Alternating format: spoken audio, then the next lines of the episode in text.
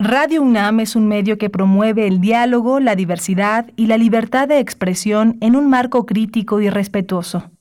Los comentarios expresados a lo largo de su programación reflejan la opinión de quien los emite, mas no de la radiodifusora.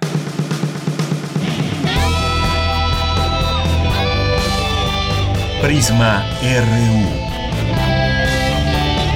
Relatamos al mundo.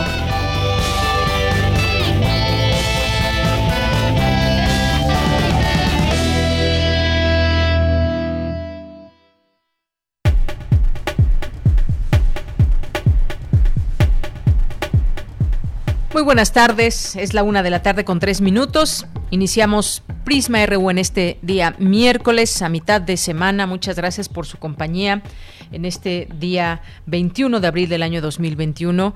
Estamos ya con ustedes para iniciar este informativo con muchas cosas, varios temas que tenemos el día de hoy para todos ustedes. Uno de ellos, la vacunación entre los maestros del país se inició ya con la vacunación en cinco estados que pues se espera pronto abran sus puertas a las clases presenciales. Serán escuelas, serán eh, los maestros los que sean vacunados, el personal administrativo y por supuesto también pues esperamos que también todo esto incluya a la UNAM, por supuesto que se irá eh, también sumando a este esquema para el regreso a clases presencial y que también que también será de una manera híbrida según se tiene entendido y según ha comenzado también en el caso de eh, las escuelas de Campeche que ya lo vimos los alumnos pues no serán en el eh, número que normalmente se reúnen en el salón de clases sino que se, será un esquema al 30% y así se van a ir adecuando eh, los estados y las distintas escuelas para ir regresando a clases. Vamos a hablar de ese tema, de ese tema con el doctor Mauricio Rodríguez, de esto y algunas otras cosas que puedan surgir, eh, sobre todo pues ya encaminándonos a pues ver esa luz al final de este enorme túnel en el que hemos estado sumergidos en el tema de la educación y lo decimos de esta manera porque aquí los expertos han hablado y han señalado de cómo pues eh, en mayormente no se han logrado eh, pues eh, llevar a cabo como debería los planes de estudio, no se ha aprendido, vaya, entre los estudiantes como normalmente se puede hacer desde un salón de clases, por todas las situaciones que ya conocemos entre conectividad, entre organización y muchas otras situaciones que se van dando. Así que, pues esto sin duda va a ser una, eh, un buen punto a ir avanzando en la vacunación de maestros y en su momento pues llegará a cada uno de los estados del país. Eso por una parte, vamos a platicarlo con él, vamos a platicar también de estos esquemas híbridos o colaboración entre, entre distintas instituciones para el camino hacia esta modalidad híbrida, es decir, en algunos momentos puede ser presencial, en algunos momentos también puede ser vía remota, como hasta el momento se está llevando a cabo. Vamos a tener también una conversación sobre joyas de la historia astronómica. Ya le platicaremos de qué se trata. Hay una página muy interesante a través de internet que cualquiera de ustedes que nos está escuchando puede entrar y conocer la observación del cielo, pero también que incluye libros, libros, mapas, en fin, el mundo eh, que eh, se puede elaborar a través de una página, un proyecto de el IMAS. Ya les comentaremos de qué se trata, no se lo pierdan, estará con nosotros el doctor Antonio Neme Castillo del Instituto de Investigaciones en Matemáticas Aplicadas y en Sistemas. Hoy es miércoles, miércoles tendremos dos secciones, ciencia y medio ambiente, sustenta, no se lo pierdan. Vamos a tener también la información de cultura nacional, internacional, también lo que está pasando en nuestra UNAM a través de nuestro campus universitario. Así que quédese con nosotros en este día. Eh, saludo a mis compañeros allá en cabina, en la producción Rodrigo Aguilar, en la asistencia de producción Denis Licea, en los controles técnicos Socorro Montes y aquí en los micrófonos les saluda con muchísimo gusto Deyanira Morán. Bien, pues también no se olviden, no se olviden de nuestras redes sociales, arroba Prisma RU en Twitter, Prisma RU en Facebook. Eh, gracias por estar con nosotros en estas frecuencias universitarias 96.1 de FM y 860 de AM, así como en www.radio.unam.mx. Bien, pues desde aquí, relatamos al mundo. Relatamos al mundo. Relatamos al mundo.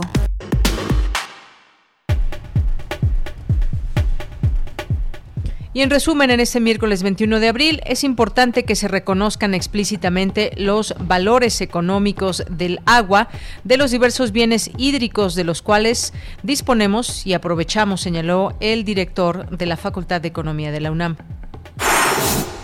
Al dictar la conferencia Pensemos México, Revolución Cultural y Académica en el 2021, Académico expone que la crisis nos obliga a replantear la manera de pensar al país. Voto Informado es una plataforma que pone al alcance de los ciudadanos las propuestas de los candidatos a cargos de elección popular. En temas nacionales, la compañía farmacéutica Pfizer dio a conocer que identificó en México y Polonia los primeros casos confirmados de versiones falsificadas de su vacuna contra la COVID-19 que desarrolló junto con la compañía alemana BioNTech. La Secretaría de Seguridad y Protección Ciudadana reportó que seis entidades federativas concentran el 50.7% de las víctimas de homicidio doloso en el país, delito que, dijo, se disminuyó 4.6% en primeros tres meses del año. Según la Red Nacional de Refugios, durante enero y febrero del año en curso hubo un incremento del 69% en las llamadas de auxilio a sus líneas telefónicas. El 90% de, 90 de los agresores son pareja o expareja de las víctimas. Desde Palacio Nacional, el subsecretario de Seguridad Pública Ciudadana, Ricardo Mejía, aseguró que para el Padrón Nacional de Usuarios de Telefonía Móvil bastará con la huella digital, sin embargo, será el Instituto Federal de Telecomunicaciones el que determine qué datos biométricos se solicitarán. El complejo petroquímico Morelos, ubicado en Veracruz, salió de operación tras presentarse una falla de energía eléctrica en el área de turbogeneradores, según Pemex. El incidente dejó al menos cuatro personas con lesiones producidas por vapor de agua.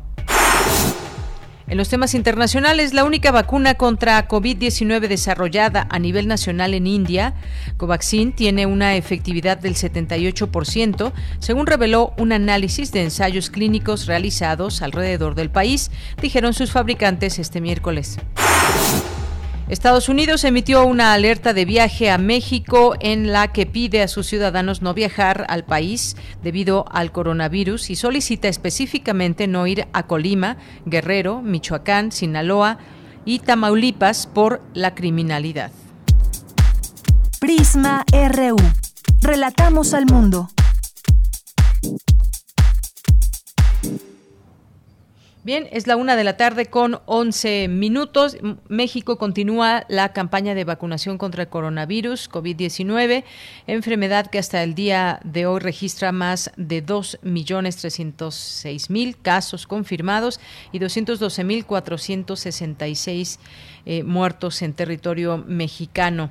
Y pues también eh, algunas otras cifras, los eh, casos totales de COVID-19 acumulados es de 2.311.172.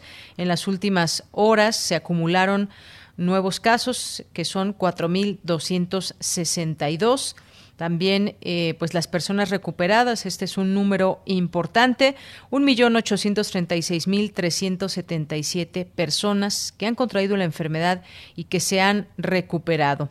El total de vacunas aplicadas hasta el momento, hasta el día de hoy, es de 14.571.509. La vacunación contra COVID-19 continúa. Y decíamos, ya comenzó la aplicación de vacunas a personal educativo en cinco estados para volver a clases presenciales. Y pues este es el número hasta el día de hoy de las dosis que se han aplicado, de cómo va este avance también poco a poco en algunos estados para el regreso a clases, que sin duda pues se abren muchas expectativas con todo esto tras pues ya todo un ciclo escolar completo y una parte del anterior en que los estudiantes pues han estado en esta situación remota, algunos tomando clases, pero muchos que no sabemos exactamente cuántos pues no, no han tenido oportunidad ni de conectarse ni de seguir las clases por televisión. Esa es una realidad también que hay que señalar en nuestro país. Continuamos. Campus RU.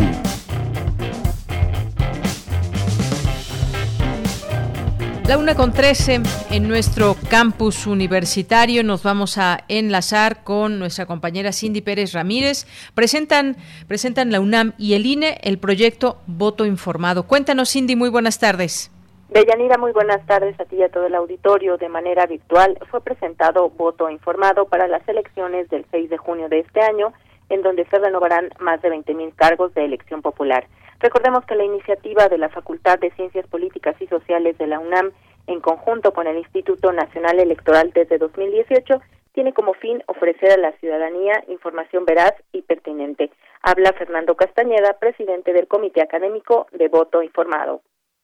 Este proyecto funciona básicamente a través de un cuestionario, en el que están aspectos fundamentales para que los ciudadanos, las y los ciudadanos, puedan eh, tener información de quiénes son sus candidatos. Hay datos sobre identificación del propio candidato, cuestiones fundamentales sobre cuáles son sus compromisos, sus ideas de la democracia, trayectoria y motivación de los candidatos, y sobre agendas de política pública, como eh, con respecto a los impuestos, de política social, de política pública. En esta ocasión, tenemos el objetivo de cubrir a 2.169 candidatos, incluidos tres candidatos independientes. Hacemos entrevistas y aplicamos cuestiones también a los líderes de los partidos para conocer un poco ya más de la plataforma, de las ideas, qué es lo que pretenden representar.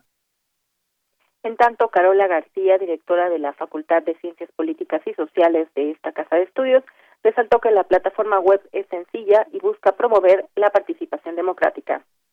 ¿Qué reúne ahí información de partidos políticos, información sobre el Instituto Nacional Electoral, información sobre los candidatos, hay videos, hay podcast.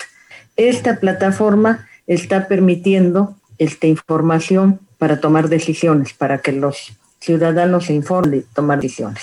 también se va a hacer el ejercicio de voto informado en alianza con autoridades electorales y universidades en Sonora y Nuevo León y se va a encuestar a candidato a la gubernatura en ambos estados. Los ciudadanos también pueden decirles a los candidatos si han llenado, incentivar a que lo llenen. Le significa un candidato estar ahí la posibilidad también de que lo conozcan. También voto informado está disponible en WhatsApp, en Facebook, en Twitter, en Instagram. Deyanira Voto Informado surgió en 2015 en la facultad y desde 2018 lo hace en conjunto con el INE. La plataforma es www.votoinformado.unam.mx. Esta es la información. Gracias, Indy. Muy buenas tardes. Muy buenas tardes.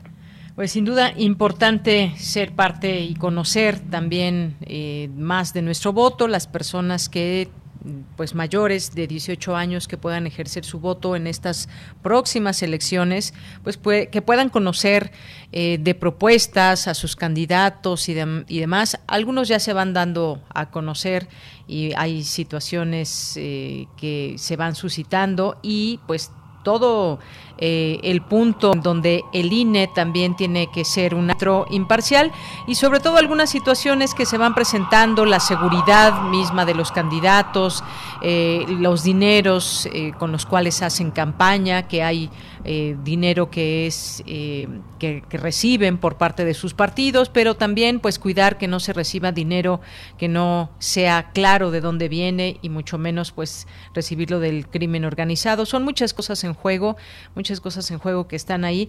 Y bueno, pues hasta videos como el de David Monreal, donde pues ahí se ve en este video, donde hace un toqueteo a una, a una mujer que además es una candidata, ella ya respondió, él también ya respondió, y bueno, pues hay una serie ahí de situaciones a, a señalar y pues, hay que ver bien quiénes son esos candidatos por los que eventualmente tenemos oportunidad o la desgracia de votar. Bien, pues nos vamos ahora con mi compañera Virginia Sánchez, la red del agua de Agua UNAM organizó un webinar donde expertos analizaron el valor económico del agua. ¿Qué tal, Vicky? Muy buenas tardes. Adelante. Hola, ¿qué tal, Deya? Muy buenas tardes a ti y al auditorio de Prisma RU. Es un bien imprescindible, complejo y multifuncional relacionado directamente con las actividades económicas, el bienestar social y la salud de los sistemas ecológicos, con sus atributos, especies y servicios ecosistémicos. Pero es importante que se reconozcan explícitamente los valores económicos del agua de los diversos bienes hídricos de los cuales disponemos y aprovechamos. Así lo señaló Eduardo Vega López, director de la Facultad de Economía de la UNAM, durante el webinar El valor económico del agua organizado por la Red del Agua UNAM. Escuchemos. Hay bienes hídricos o agua con mercado y con precios. Se trata de bienes económicos privados, estricto sensu, agua embotellada, agua en pipas, agua tratada, vendida a un usuario segundo o tercero, agua mercadeada, ambientes rurales que le sobra un agricultor y se la vende al vecino. Hay agua que se compra y vende a precios de mercado, pero también hay bienes hídricos sin mercado y sin precios, bienes públicos unos, otros bienes de libre acceso. Hay bienes hídricos sin mercado y sin precios, pero con valores económicos positivos, que son de derechos de acceso, derechos de uso, tarifas, cuotas, otro tipo de sustitutos de los precios, pero ojo, no son precios de mercado, no lo son, son instrumentos económicos, sí, que pretenden recoger parte del valor económico para permitir el acceso y el uso de estos bienes hídricos. Por su parte, Ismael Aguilar Barajas del Tecnológico de Monterrey señaló, con base a la literatura económica como referencia en términos de los conceptos, que no hay un solo valor económico del agua, sino muchos, y para abordarlos se requieren marcos de análisis y contextos. Esto es lo que dijo al respecto. El valor marginal del agua va a depender, entre otras cosas, del servicio específico, es decir, dónde se va a usar, de las características de la región de estudio. Eso puede ser por el lado de la oferta o por el lado de la demanda. Entonces, es una cuestión completamente regional, contextual. Es también el contexto de la política pública en que se realiza la valoración. Eso es en un contexto de sequía, de prisa, e, es una iniciativa del gobierno federal, el local, y si es una valoración privada o social. Y si estamos hablando de precios de mercado o precios sociales, cuando se introduce en subsidios o transferencias, por ejemplo. Entonces pasamos de precios de mercado a precios que son conocidos más de corte social. Y otro punto si es de corto o largo plazo. Y finalmente no es sencilla esa valoración. Rara vez los ejercicios de valorar económicamente el agua es un ejercicio sencillo. Bueno, ya pues esto es lo que escuchamos en este webinar, el valor económico del agua, sin duda un tema muy amplio y bueno, pues que quien quiera escuchar completamente esta interesante, este interesante webinar, porque se abordaron muchos aspectos económicos, no se pueden resumir, lo, lo decían los ponentes, eh, tampoco, pero es muy interesante, entonces ahí se puede encontrar en las redes de la red del agua UNAM. Vicky, pues muchas gracias por esta información y ahí queda también esta posibilidad de conocer más del tema a, a, través de este webinar que queda ahí también en esta página. Muchas gracias, Vicky. Gracias a ti, un abrazo y hasta mañana. Hasta mañana, Vicky. Buenas tardes. Bueno. Porque tu opinión es importante, síguenos en nuestras redes sociales, en Facebook como Prisma RU y en Twitter como arroba PrismaRU. Una de la tarde con 21 minutos. Y bueno, pues vamos a, a, hablar de la vacunación, de cómo va todo este eh, este tema y cómo va avanzando poco a poco aquí en México, pero sobre todo también ahora que pues eh, entra esta posibilidad que ya inició además la vacunación de maestros en eh, cinco estados de la República Mexicana y todo esto en vías de que ya se pueda hacer un eventual regreso a clases. Nos acompaña hoy el doctor Mauricio Rodríguez Álvarez, él es vocero de la UNAM para COVID-19 en esta, pues, en este eh, en lo que está haciendo la UNAM eh, y bueno, conductor también aquí en Radio UNAM de Hipócrates 2.0 por Radio UNAM. De la comisión, quise decir, vocero de esta comisión de la UNAM. ¿Cómo estás, doctor? Buenas tardes. Hola, Deyanira, ¿cómo estás? Saludos al auditorio. Muchas gracias por invitarme. Muy bien, muchas gracias. Eh, doctor, pues en torno a la vacunación eh, a trabajadores de la Educruz, la Nayarit y Tamaulipas contra COVID-19 se inició el día de ayer. Ahí estuvieron al tanto algunos eh, algunos funcionarios públicos, la secretaria de Educación, Delfina Gómez, estuvo en Veracruz y bueno, pues se hace, se abre ya esta posibilidad, se abrió este inicio, este arranque de la vacunación que permitirá eventualmente el regreso a clases. Yo decía al final, perdón, al que era pues ya una luz al final de este túnel en el tema educativo, porque vaya que ha traído distintas consecuencias el hecho de trabajar vía remota e incluso que muchos estudiantes pues no hayan podido tener acceso todos estos meses. Sí, ha sido, creo que ese es un muy buen punto de partida de Yanira. No, no, no perdamos de vista que, que ha sido terrible que las escuelas estén cerradas eh, por mil razones. La continuidad de los planes de estudio, el rendimiento de los estudiantes, toda la parte social, toda la parte económica que gira en torno a las escuelas, eh, las, la cantidad de escuelas privadas que han cerrado y que han mandado a sus alumnos, pues según van a acabar en escuelas públicas o apretarse en otras escuelas privadas. O sea, el, la consecuencia de tener a los niños y niñas en casa también ha tenido, pues, ha tenido muchas cosas bonitas, pero ha tenido cosas terribles, ¿no? Es, es muy simbólico que haya comenzado en Veracruz esta esta vacunación, ¿no? Porque hacía no mucho veíamos que la nota de que Veracruz era pues, tenía un problema de embarazo en niñas menores de 14 años, ¿no? Este que se incrementó durante la pandemia. Entonces yo creo que sobran razones para decir que urgen que abran las escuelas y empieza con estas pequeñas luces al final del túnel. Hay que pues hay que hacer que, que ocurran, ¿no? ya está el calendario hasta finales de mayo, ¿no? Que, que terminará en Ciudad de México, Chihuahua y otros estados, ¿no? Querétaro, este Puebla, Yucatán, no sé. Así es, doctor, y que además, pues estos estados se han caracterizado por una, baja de contagios y además aforo B y se da esta posibilidad, digo, todavía son apenas cinco estados, es la gran estados, incluso en la Ciudad de México, donde hay una población pero semáforo naranja, pues no se puede dar el regreso. Se habla de que posiblemente se plantee alguna situación cuando estemos en semáforo amarillo para ver si se da esa posibilidad, pero definitivamente se pues además los protocolos pues será un porcentaje, eso eh, se tendrá que pensar son mayores de 60 años, ¿no? También hay que hay que pensar en eso que ya que ya fueron vacunados, eh, mucho del personal que trabaja en las escuelas, ¿no? También quizá ya fue primero vacunado por edad eh, y hay que ir viendo el comportamiento de la epidemia en la en las ciudades para pues no sé si va a ser a nivel ciudad o estado, yo creo que va a ser a nivel estados para para ir reabriendo y que no se nos olvide que las reaperturas de las escuelas eventualmente pues no van a ser así nada más como abrir y ya otra vez de regreso todos, ¿no? Va a haber una serie de medidas que si no se cumplen, pues vamos a hacer que la epidemia tenga ahí actividad. O sea, eso eso hay que darlo, ¿no? Hay que más bien estar preparados para eso, que es el otro las escuelas van a tener que tener ventilación, eh, agua para lavarse las manos, este quizá incrementar sus espacios, ¿no? Porque se va a necesitar más espacio para que los alumnos no estén todos apretados.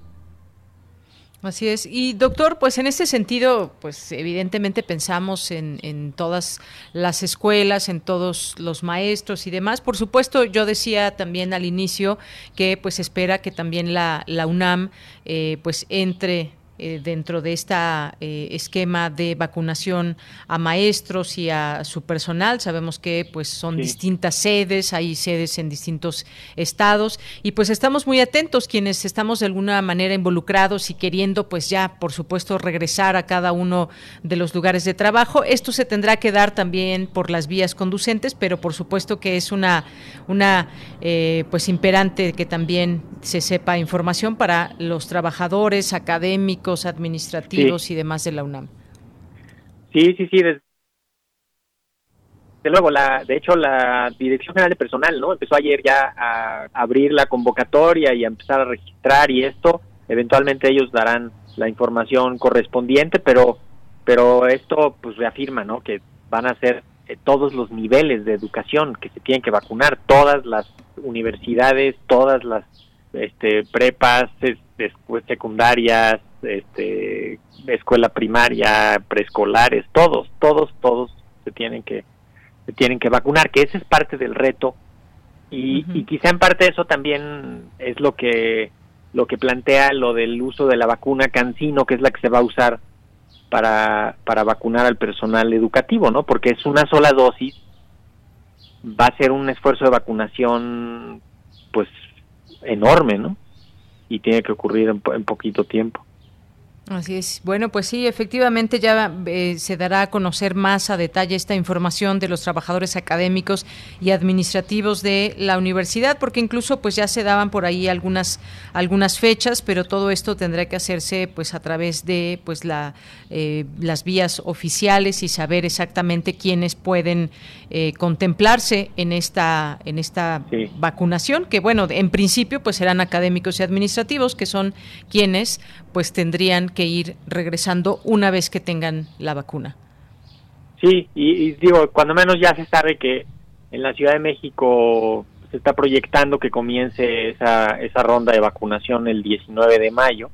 Entonces, pues de aquí a entonces seguramente que, que se terminará de ir definiendo para programar Así es. Sí, en el caso de... Como bien dijiste, ¿no? La, además la UNAM tiene, tiene muchas sedes incluso unas sedes en el Estado de México, este, en Morelos, en Yucatán, en, Michoacán, en Guanajuato, en todos lados, ¿no? En Querétaro.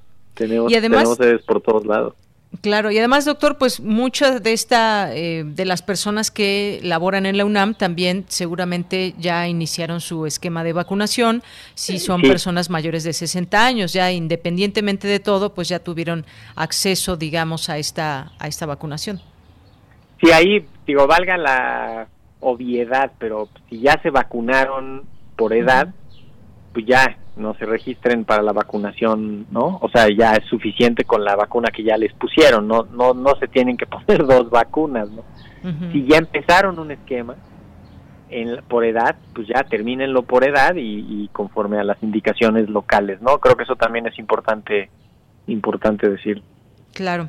Sí, se dio esta fecha entre el 19 y 28 de mayo próximos y que sería a través de la Dirección General de Personal de la UNAM.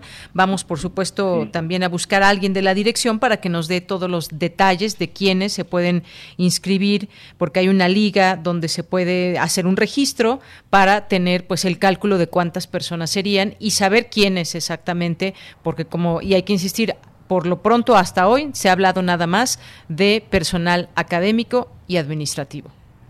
Sí, sí, el, ahorita es el, digamos, es lo que está, lo que se está planteando. Hay que ver cómo van avanzando esos registros y, pues la programación y, y no quitar el dedo del renglón de Yanira de que falta mucho personal de salud de vacunarse, es apremiante completar la vacunación de todo el personal de salud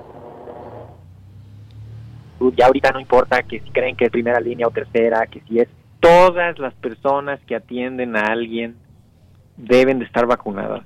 ¿ya? Sector público y privado, doctor.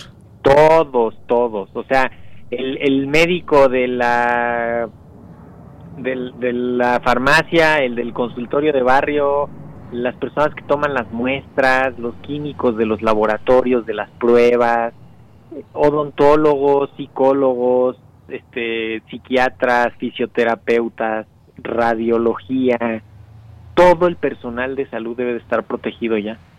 Eso ahí sí hubo un atorón que no pues que no tendría que haber pasado, ¿no? Ya esperemos que se resuelva lo más pronto posible. Claro, y en el caso de, los maestros se dijo de igual manera, tanto el sector eh, escuelas privadas como públicas, por supuesto. Sí, sí, sí, sí. Ahora, por suerte ahí ya está el ensayo de Campeche. ¿no? Creo que Campeche puede servir para ver qué pasó, qué falló. Este, ahora es tiempo, ¿no? ¿Te acuerdas cuando empezó ese proyecto de vacunar en Campeche? Que decía, no, es que es como para ir viendo también cómo va a estar. Bueno, ya, ya hay, todo el aprendizaje que salió en los siguientes estados y empezar a reabrir Campeche para también empezar a ver qué pasa, ¿no? O sea, hay que estar muy pendientes de, cómo va la, evolución de las epidemias y pues no dejar de cuidarnos mientras tanto todos los demás. Creo que eso es importantísimo. Ahorita ya se están completando segundos, segundas dosis, esquemas completos y ahorita podría pasarnos algo parecido a lo de Chile, de que pues ya la gente ya se siente protegida y entonces ya no se cuida y entonces empieza a haber un incremento de casos. Entonces no hay que bajar la guardia, aunque ya esté vacunado eh, su, su abuelito, su abuelita, su mamá, su papá, hay que hay que seguirnos cuidando entre todos. Claro, por supuesto. Y pues como se esperaba un poco, pues se han eh, incrementado en 10 estados una tendencia al alta de contagios, aunque no representa, según da a conocer la Secretaría de Salud, la tercera ola, esa que iba a venir después de las vacaciones de Semana Santa, donde vimos pues las playas abarrotadas y muchos otros lugares. De pronto, doctor, aquí en la misma ciudad parece que estuviéramos en semáforo eh, verde y bueno, pues lo decía el doctor eh, José Luis Salomía, director de epidemiología, que pues la curva que se está presentando pues era un panorama eh, nacional con, base al alertamiento temprano y que pues 10 entidades tenían indicadores de haber subido un poco sus contagios. Sí, sí, eso eh, ahí es también es, es momento de nuevo de salirnos de lo nacional, porque entonces estaríamos viendo como un espejismo porque a nivel nacional sigue pareciendo que baja, ¿no? Pero ya cuando te fijas en esos 10 estados que cambiaron su trayectoria, entonces ahí hay que poner atención, porque Chihuahua y Baja California Sur, por ejemplo, ya van a ser dos semanas seguidas de ir subiendo y subiendo. Eh, Ciudad de México ya modificó su trayectoria y entonces puede empezar a subir. O sea, tenemos muchos elementos para detener la epidemia ahorita en la comunidad. Ya sabemos cómo se detiene, Ahí están las pruebas rápidas, ahí están los kioscos por todos lados, laboratorios para pruebas de los que se quieran hacer pruebas. Este, ya sabemos cómo se rompe la cadena de transmisión, así que pues es hora de poner en práctica lo que ya aprendimos. Y mucha paciencia, doctor, en este sentido, porque, pues, ¿cómo, cómo ve eh, la vacunación? ¿Va avanzando quizás de una manera eh, lentas y bueno, quisiéramos que llegaran más vacunas y que rápidamente se distribuyeran, pero estamos teniendo todavía ese atorón con la llegada de vacunas. Sí, ahorita creo que se salvó un poco ese ese tema, ¿no? O sea, ya incluso ahorita ya son muchas las vacunas que están en refrigeradores, en transporte y en eso, ¿no? O sea, ahorita habría que, acelerar la vacunación. También por eso ya se plantea esta opción de pues, ya empezar con personal educativo, que eso te abre la llave de la salida de vacunas, ¿no? Entonces, ya cruzamos la barrera de los 14 millones, este, seguimos siendo de los países, o sea, estamos entre los primeros 20 países que más vacunas han puesto, tampoco perdamos de vista eso, ¿no? Sigue siendo poco y tal, pero es un bien que, que está muy restringido en el mundo, entonces hay que hay que usarlo lo mejor que se pueda, hay que acelerar, hay que vacunar al personal de salud que falta, completar esquemas y seguir avanzando y avanzando para pues para ver qué pasa. También es muy buena noticia que Estados Unidos vacune muchísimo porque eso pues nos ayuda a, a controlar regionalmente la epidemia, ¿no? Que eso también nos estuvo pegando durante muchos meses el hecho de que Estados Unidos tuviera una epidemia muy fuerte, pues se venía para acá y, ahora que ya están ellos vacunando mucho, pues esperemos que también empiece a controlarse un poco más. Claro, doctor. Y es que en ese sentido sí parecería lento, pero efectivamente estamos entre los primeros 20 lugares donde se han puesto más vacunas. Eh, tal vez es nuestra desesperación que todos queremos ya vacunarnos, pero pues por eso decía hay que ser pacientes. Vamos a un ritmo, digamos, a un buen ritmo, si nos, si lo vemos a nivel mundial. Eh, y bueno, pues habrá que seguir con estas vacunas que van llegando y seguir confiando en todas y cada una de estas vacunas. Y la, y la aceptación de Yanira, creo que es bien importante que primero que la gente entienda lo que está pasando en términos logísticos, de qué complicado fue tener una vacuna, qué complicado es hacer que llegue la vacuna. Entonces tenemos que ser parte de, eso empáticamente, ¿no? Y estar de acuerdo en, en toda la parte de, de, cuando nos toque, donde nos toque, etcétera, ¿no? Y, y algo que parece tan sencillo como, ay, pues ya pongan las vacunas. Bueno, todos los que ya han visto fotos y vean la parte logística, los sitios de vacunación, los de Ciudad de México hay unos que tienen 60 mesas vacunadoras, eh, imagínate la cantidad de gente que tienes que capacitar, todos tienen que llegar a tiempo, todos tienen que empezar, todos tienen que saber lo que hacen, todos tienen que, o sea, si hay una parte logística de coordinación, que es un reto y que lo están haciendo muy bien. O sea, toda esa gente que está participando, voluntarios, funcionarios, los que quieran, todos están haciendo un trabajo padrísimo, que, que pues es hasta emocionante ver a esa gente trabajando. Ves las, las fotos, los sitios de vacunación en serio, masivos. Muchísima gente, ¿no? Entonces, pues ahí hay que ser completamente empáticos de eso y, ayudar a que eso se logre.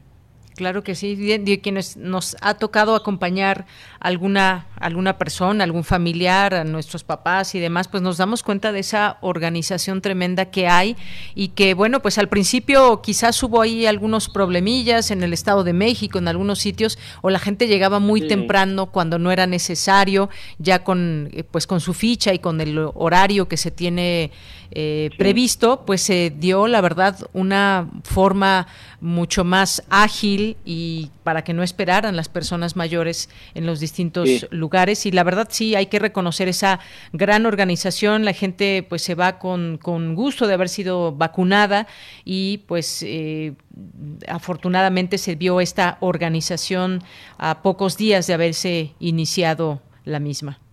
Totalmente. Y hemos visto cómo pues hay adecuaciones locales, ¿no? Por ejemplo, en unas alcaldías pusieron transporte, eh, en otras este, abrieron estacionamientos, en otras cobraron el estacionamiento, este, o sea, hay de todo, es, pues es muchísimo trabajo, muchísima, ese es un reto grandísimo el que están haciendo. Y, y sin descuidar todo lo demás, ¿no? Porque imagínate, además ahora va a empezar esta campaña de poner 8 millones de dosis de sarampión al mismo tiempo en por otra vía, o sea, es como cuando van los, los trenes este que, que, tienes que ver que pase un tren y que no se cruce con el otro, ¿no? Este y que el personal de unas acciones no se esté usando para otras eh, sin que se sin que se descuide nada de, de lo que está pasando. Yo creo que ahí es importantísima la participación también de la sociedad.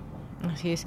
Doctor, y ya para ir cerrando, eh, pues está este tema de las cosas que aún no sabemos. Si no sabemos si estas eh, dos dosis, por ejemplo, que eh, pues se van a poner las personas, o ya sea el esquema de una dosis, pues si ya nos va a durar para cuánto tiempo. Todavía son cosas que vamos descubriendo, esa, digamos, como esa enorme experimentación eh, que está en marcha, porque no sabemos cómo, cuánto va a durar la inmunización. Eso apenas está en marcha y ya iremos conociendo detalles de las, de las vacunas. Sí, mira, ahorita ya se sabe que, por ejemplo, la infección natural, más o menos ocho meses, las, el seguimiento de las vacunas ya van seis meses y contando y todo marcha bien.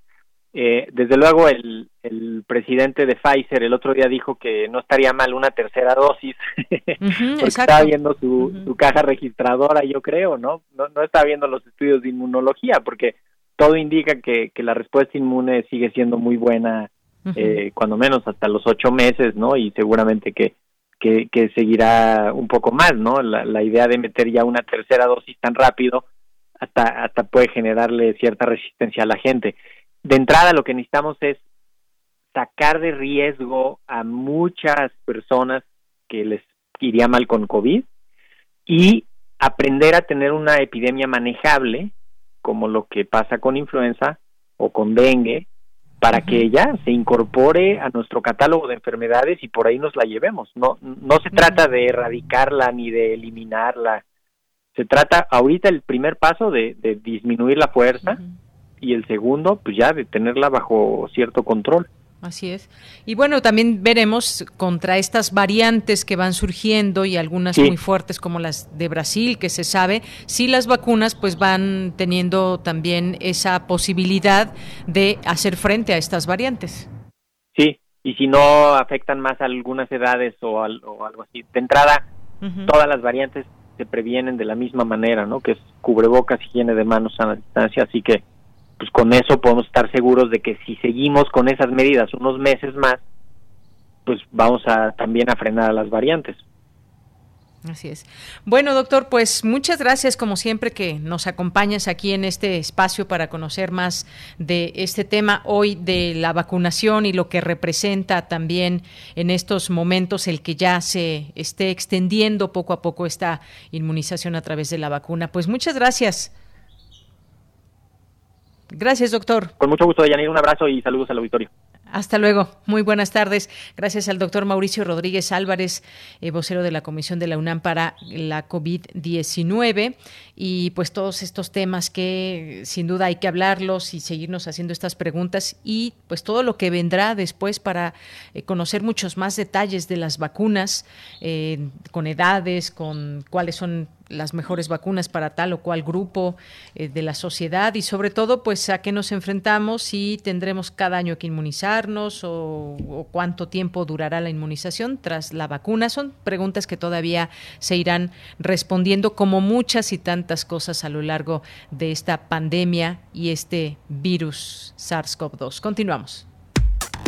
Relatamos al mundo. Relatamos al mundo. Bien, y continuamos. Ya está en la línea telefónica el doctor, el doctor Antonio Neme Castillo del Instituto de Investigaciones en Matemáticas Aplicadas y en Sistemas. Doctor, ¿cómo está? Muy buenas tardes. ¿Qué tal, Deyanira? ¿Cómo está? Muy bien, muchas gracias.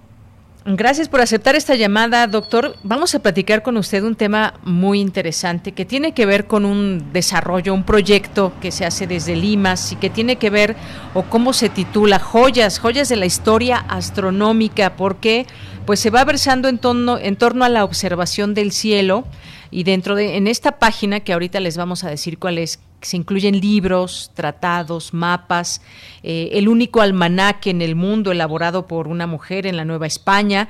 Es parte de tan solo de este proyecto que se llama eh, Constelaciones. Cuénteme, por favor, doctor, cómo nació esta idea y qué es lo que han desarrollado desde, el, desde Limas.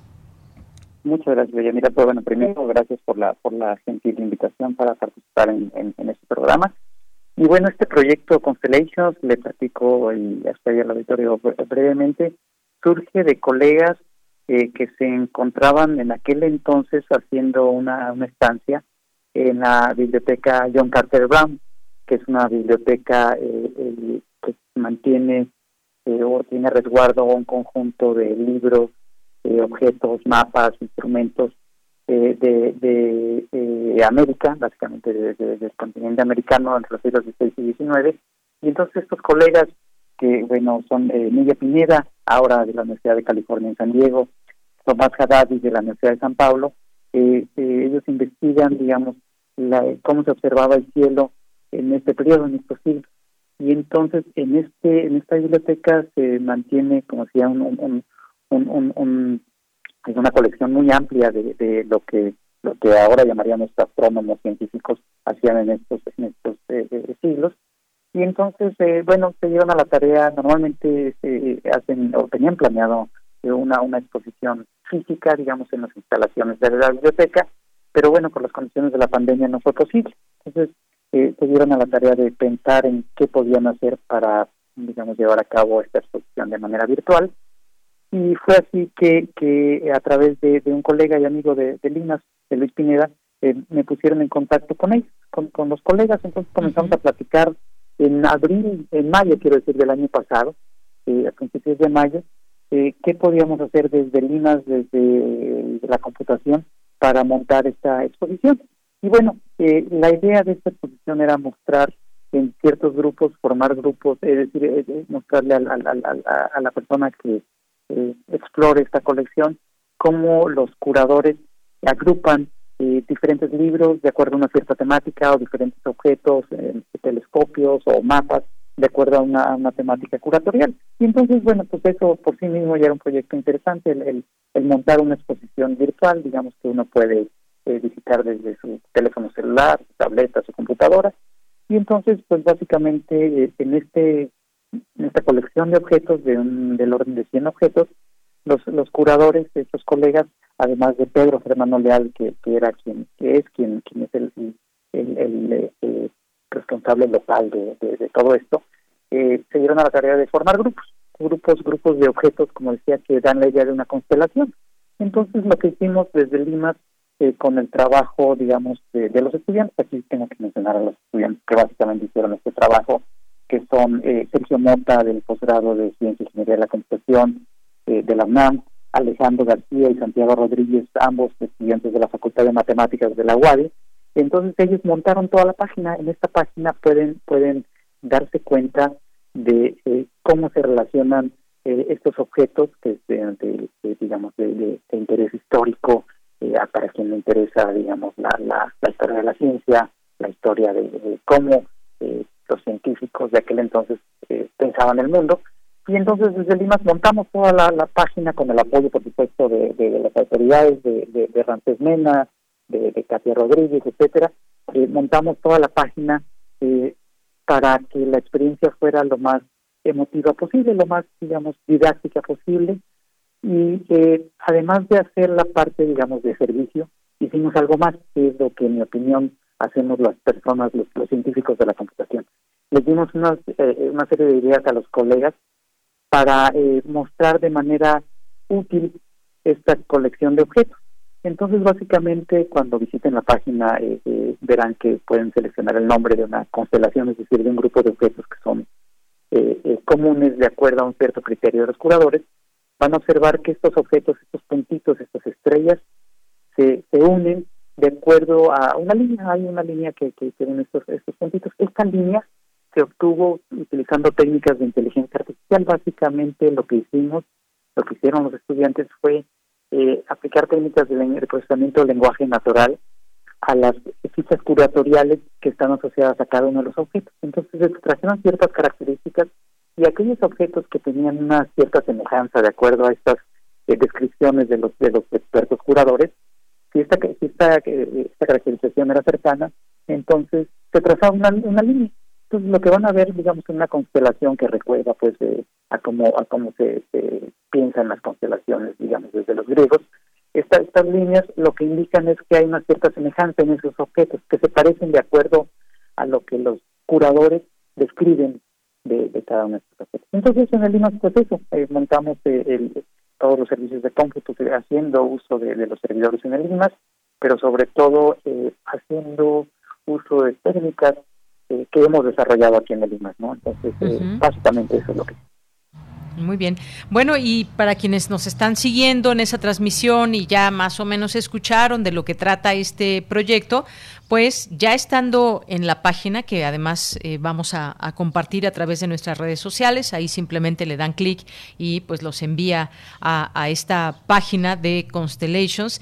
Y bueno, pues un, poco, eh, doctor, que nos acompañe en este pequeño viaje. Eh, dando algunos clics podemos llegar muy lejos y podemos llegar a estas estrellas y les podemos dar tal cual clic en alguna de ellas, eligiendo temas, hay, hay distintos temas, me gustaría que nos platicara un poco de cómo está dividida esta, esta página de Internet y a qué nos va llevando poco a poco.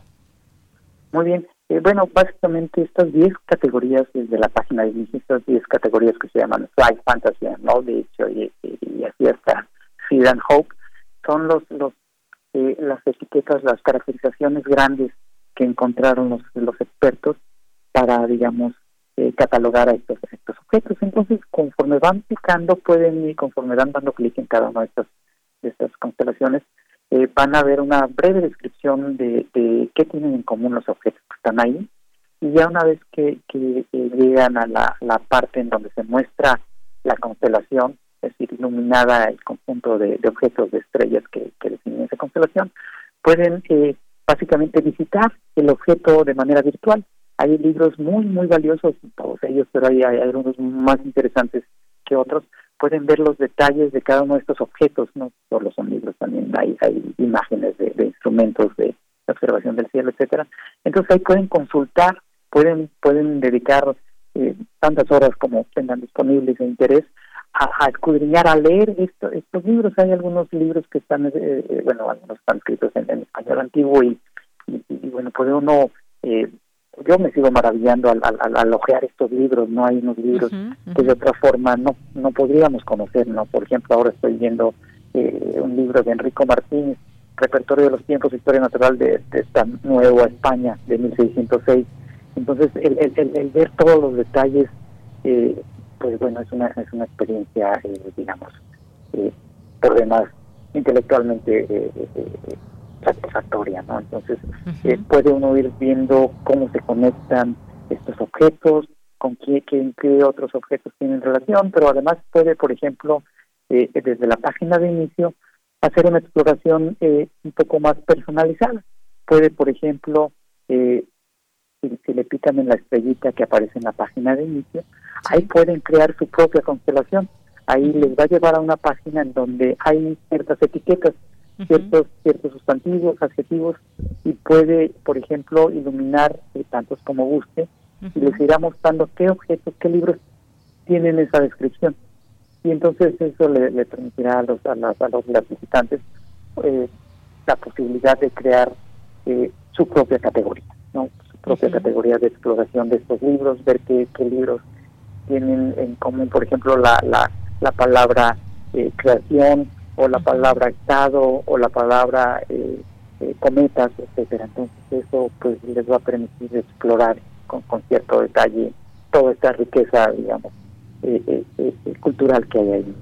Claro, pues sí, muchos muchos temas hay en algún momento justamente después de la página inicial donde da uno clic en la en la estrellita pues nos lleva a una serie de temas que podemos encontrar libros sobre estos temas y bueno pues viene desde planetas eclipses diálogos eh, navegación viene eh, también libros litúrgicos viene también eh, filosofía, vienen muchísimos, muchísimos tópicos que se pueden elegir. Uno da clic en alguno de ellos y te manda a estos eh, pequeños eh, circulitos parte de esta constelación y entonces ahí nos va llevando a través de los clics a los textos especializados, textos que, como usted bien decía, que no se pueden encontrar tan fácilmente.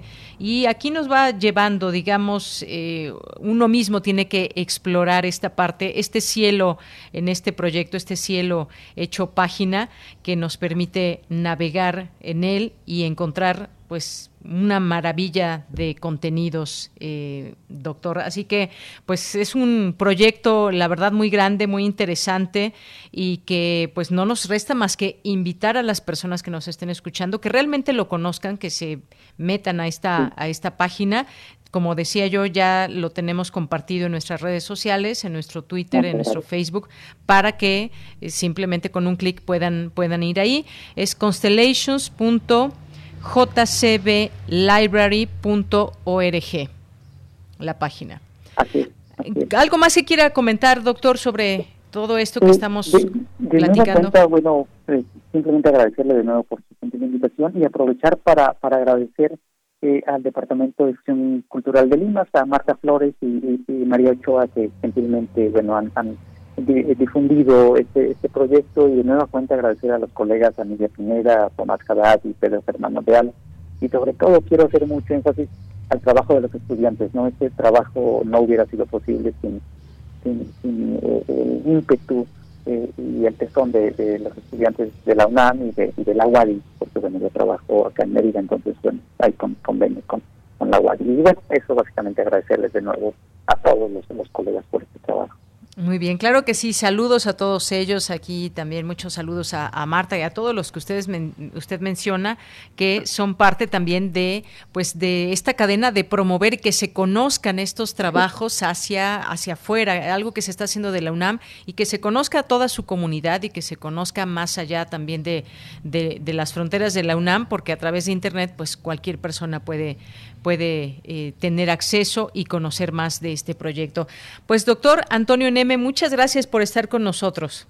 Al contrario, mira, le agradezco muchísimo, le agradezco enormemente. A usted. Hasta luego, un abrazo, doctor. Hasta luego, un abrazo. Muy buenas tardes. Gracias al doctor Antonio Neme Castillo del Instituto de Investigaciones en Matemáticas Aplicadas y en Sistemas.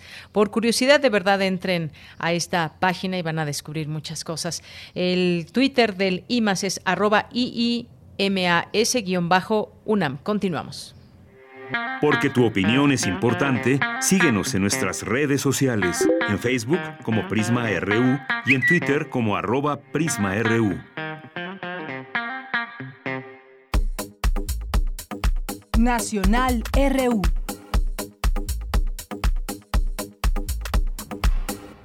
Bueno, y rápidamente en algunos temas nacionales a destacar el día de hoy, pues va avanzando el tema de pues poner en orden todo este asunto del outsourcing. Organismos empresariales se dicen satisfechos con el acuerdo alcanzado con el gobierno para eliminar el outsourcing, aunque advierten ello tendrá un efecto eh, lateral, empujará a miles de trabajadores hacia la informalidad en un mercado laboral ya muy castigado, ya muy castigado por la pandemia de COVID-19. Pues bueno, iremos viendo también cómo va avanzando este este tema y pues sí, efectivamente lo que no se quisiera es que del outsourcing se pase a la completa informalidad, un tema del cual seguiremos hablando aquí en este espacio. Y se otorgan cinco suspensiones más contra el padrón de telefonía celular. El juez Gómez Fierro otorgó estas suspensiones con la del día de ayer que dábamos a conocer. Suman ya seis suspensiones a este padrón nacional de usuarios de telefonía móvil que pues consiguieron ya estas suspensiones provisionales para no ser obligados por ahora a registrar sus datos personales y biométricos en este padrón y que sus líneas de telefonía celular no sean canceladas por esta falta. Seguiremos también, por supuesto, en este tema eh, que se esperaba o también que puedan ser masivos estos estos amparos, esta forma de eh, pues no dar los datos biométricos. Eh, la OPS, OPS alerta por oferta de vacunas falsas contra COVID-19 Argentina, en México, Argentina y Brasil. Solo se puede confiar en las vacunas administradas por las autoridades sanitarias porque tienen la garantía de ser seguras y eficaces y haber sido conservadas en las condiciones adecuadas, señaló el subdirector de esta organización. Bueno, pues como, como se avisoraba, habría quienes inventarían o provocarían el hecho de tener vacunas falsas y que se están promoviendo ya sea a través de páginas de internet y demás. Y bueno pues esto hay que estar muy atentos. No se venden estas vacunas en México y la manera pues eh, lógica de recibir la vacuna pues será a través de las instancias eh, y las autoridades federales que tienen en sus manos el resguardo de estas vacunas y toda esta campaña de vacunación no por otras vías y no se vende la vacuna. Bien pues ya son las dos de la tarde nos vamos a ir al corte y regresamos a la segunda hora de Prisma RU Relatamos al mundo. Relatamos al mundo Artistas, pensadores, académicos y activistas de distintas partes del mundo se reúnen para pensar en qué situación nos encontramos hoy, hacia dónde vamos, hacia dónde deberíamos ir. Rita Segato, Walter Miñolo, Jos Piña, la activista afrocolombiana Francia Márquez, el líder de la nación Inga Hernando Chindoy, perspectivas queer y trans y más participan en el ciclo Arte, Política y Contracultura, del 6 de abril al 18 de mayo. Sintoniza los eventos en las redes sociales del Museo Universitario del Chopo y de Cultura en Directo UNAM.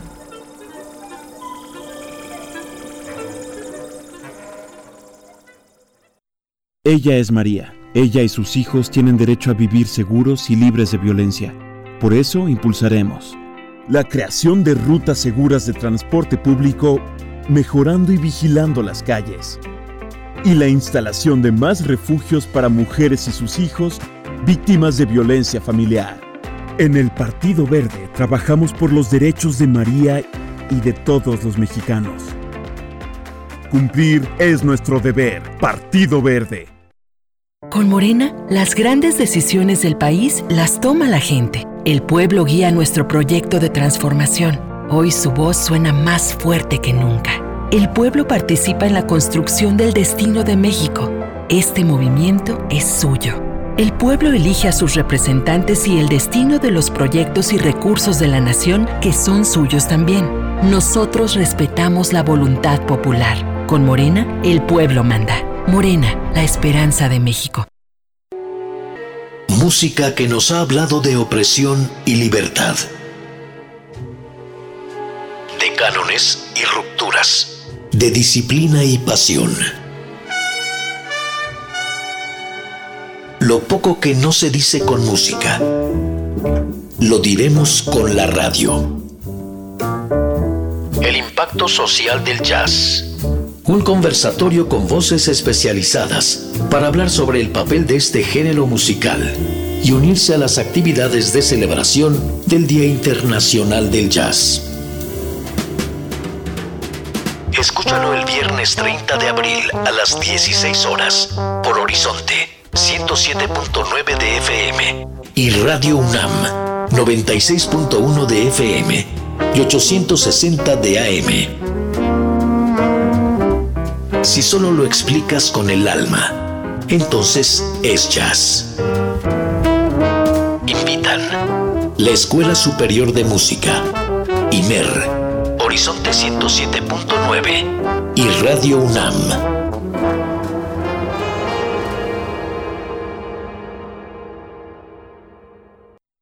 Ella es María. Ella y sus hijos tienen derecho a vivir seguros y libres de violencia. Por eso impulsaremos la creación de rutas seguras de transporte público, mejorando y vigilando las calles. Y la instalación de más refugios para mujeres y sus hijos víctimas de violencia familiar. En el Partido Verde trabajamos por los derechos de María y de todos los mexicanos. Cumplir es nuestro deber. Partido Verde. Duele todo lo que estamos viviendo. Duele hasta el alma. Pero si algo tenemos las y los mexicanos, es que siempre nos unimos y salimos adelante. Así que no importa si odias la política, lo que realmente importa es sanar a México. Sanar los trabajos perdidos, la inseguridad, los centros de salud. En RSP queremos sanarte a ti. RSP, sanar a México. Visita redes sociales progresistas.org. ¿Sabes a cuántos mexicanos llega la red de medios públicos de México? La red está presente en cada uno de los estados del país y unidos llegamos a más de 94 millones de mexicanos. Somos la red. Y tú eres parte de ella. Las radiodifusoras y televisoras públicas estamos a tu servicio, al servicio de México. Porque tu opinión es importante, síguenos en nuestras redes sociales, en Facebook como Prisma RU y en Twitter como arroba PrismaRU.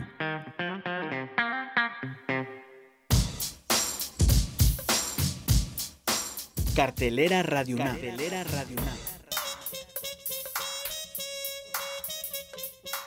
Te invitamos hoy a las 5 de la tarde a escuchar Foro de la Mujer, ayer en los oídos de hoy una producción de Radio UNAM que obtuvo la inscripción en el Registro de Memoria del Mundo de la UNESCO en 2019, como la primera serie radiofónica de contenido feminista en México.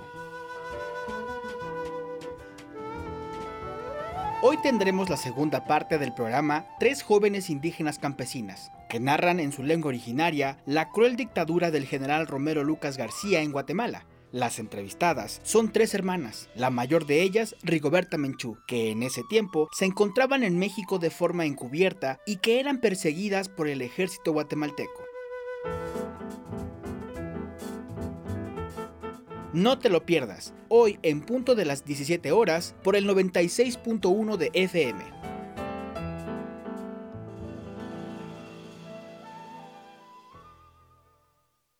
Dos de la tarde con seis minutos. Estamos de regreso aquí en Prisma RU en esta segunda hora.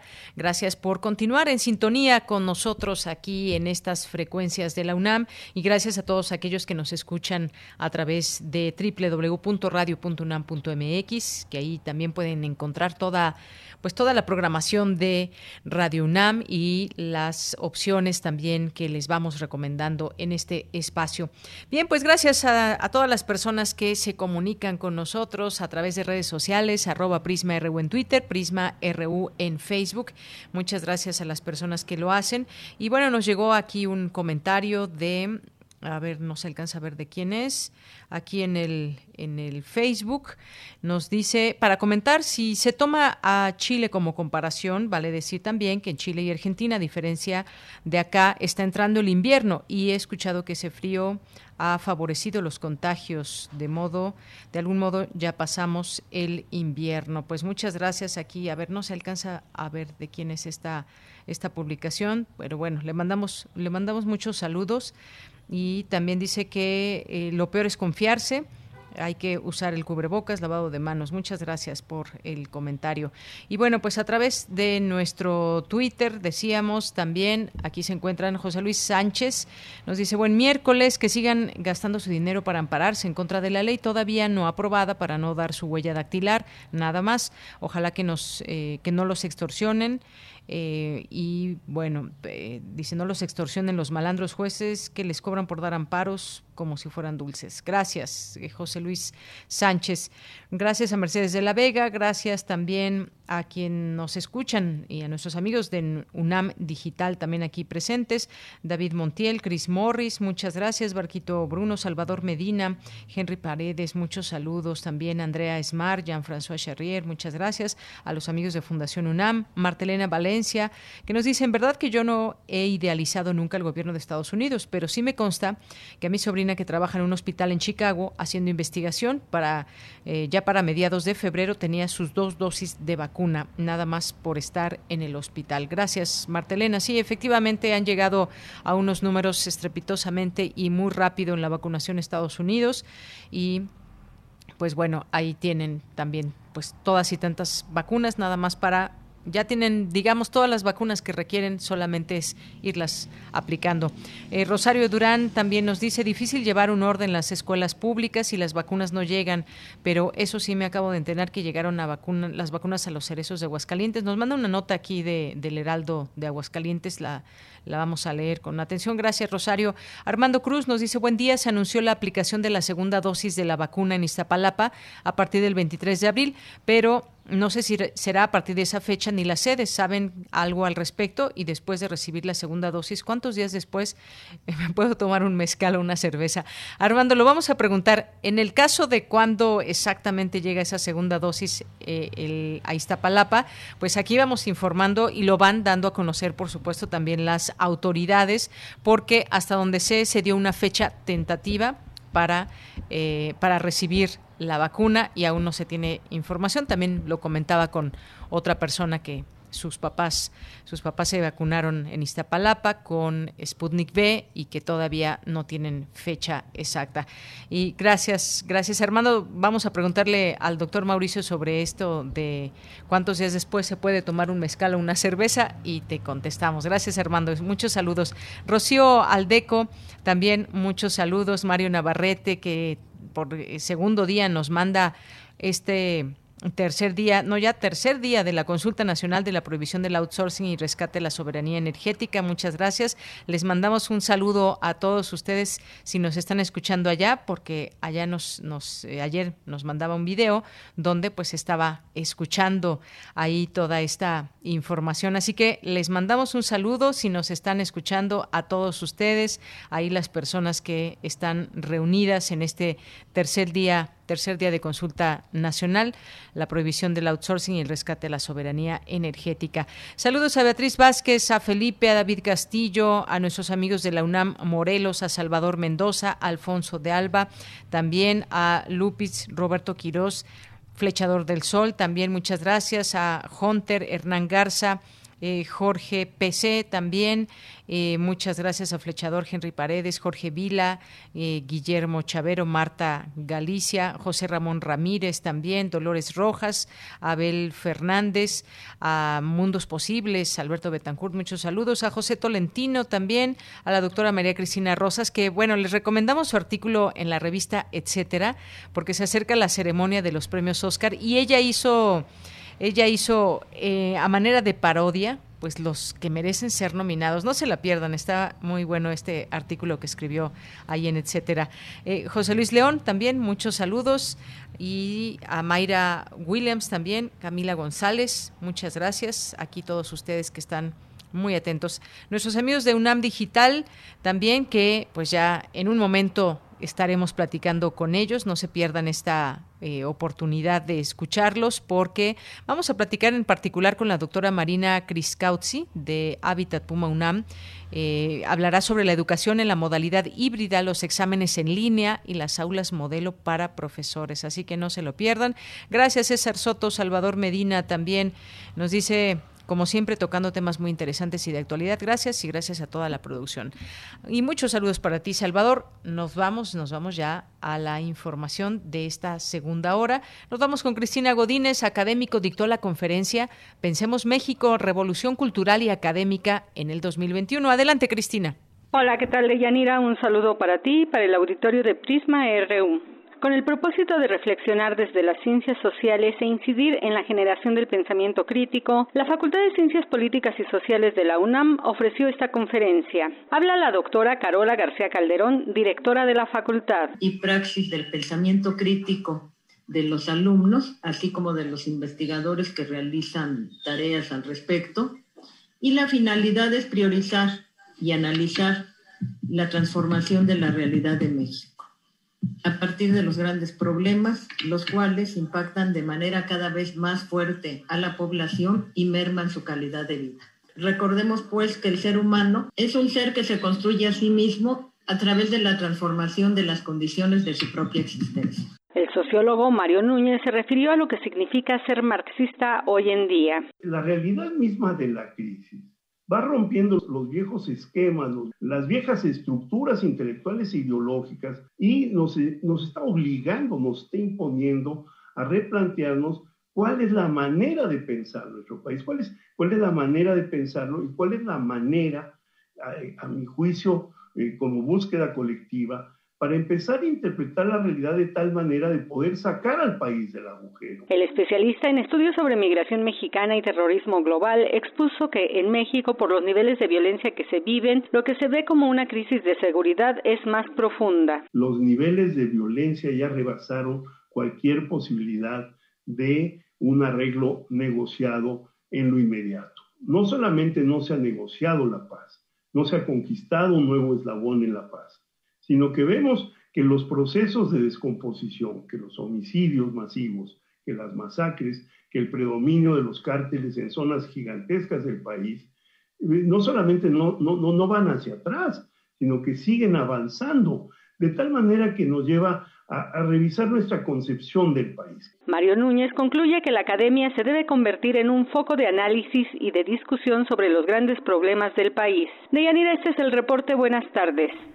Gracias, Cristina. Muy buenas tardes. Y nos vamos ahora a la sección de Sustenta con Daniel Olivares. Impulsa el Laboratorio Nacional de Ciencias de la Sostenibilidad de la UNAM prácticas agroecológicas sustentables en pro del medio ambiente. Adelante.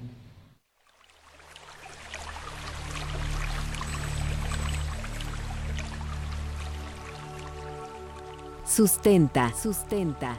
Innovación universitaria en pro del medio ambiente.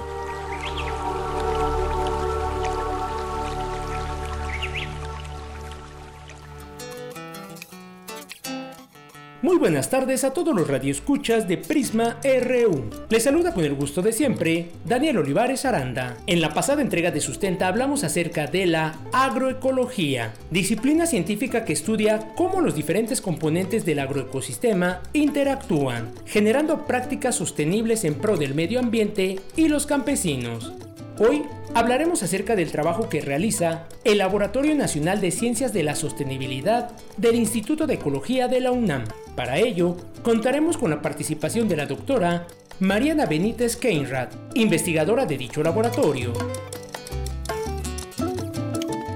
Doctora Mariana Benítez Keinrad, muchas gracias por tomar la llamada. ¿Nos podría explicar qué trabajo realizan en el Laboratorio Nacional de Ciencias de la Sostenibilidad respecto a las prácticas agroecológicas? Nosotros realizamos trabajo principalmente en dos niveles. En un nivel eh, realizamos trabajo que le llamamos en la escala del paisaje y lo que tratamos de estudiar cómo los agroecosistemas con diferentes tipos de manejo o los que se llevan a cabo distintas prácticas pueden favorecer o no el establecimiento temporal o permanente de la diversidad y de la biodiversidad local. Normalmente la agricultura se ve como un enemigo, digamos, de la conservación. Sin embargo, desde distintas fuentes de teoría ecológica, por ejemplo la teoría de metapoblaciones y otras, se ha mostrado que las zonas de agricultura tienen buena permeabilidad, es decir, si permiten el establecimiento de o el paso, el tránsito de organismos nativos, pueden contribuir a mantener a las poblaciones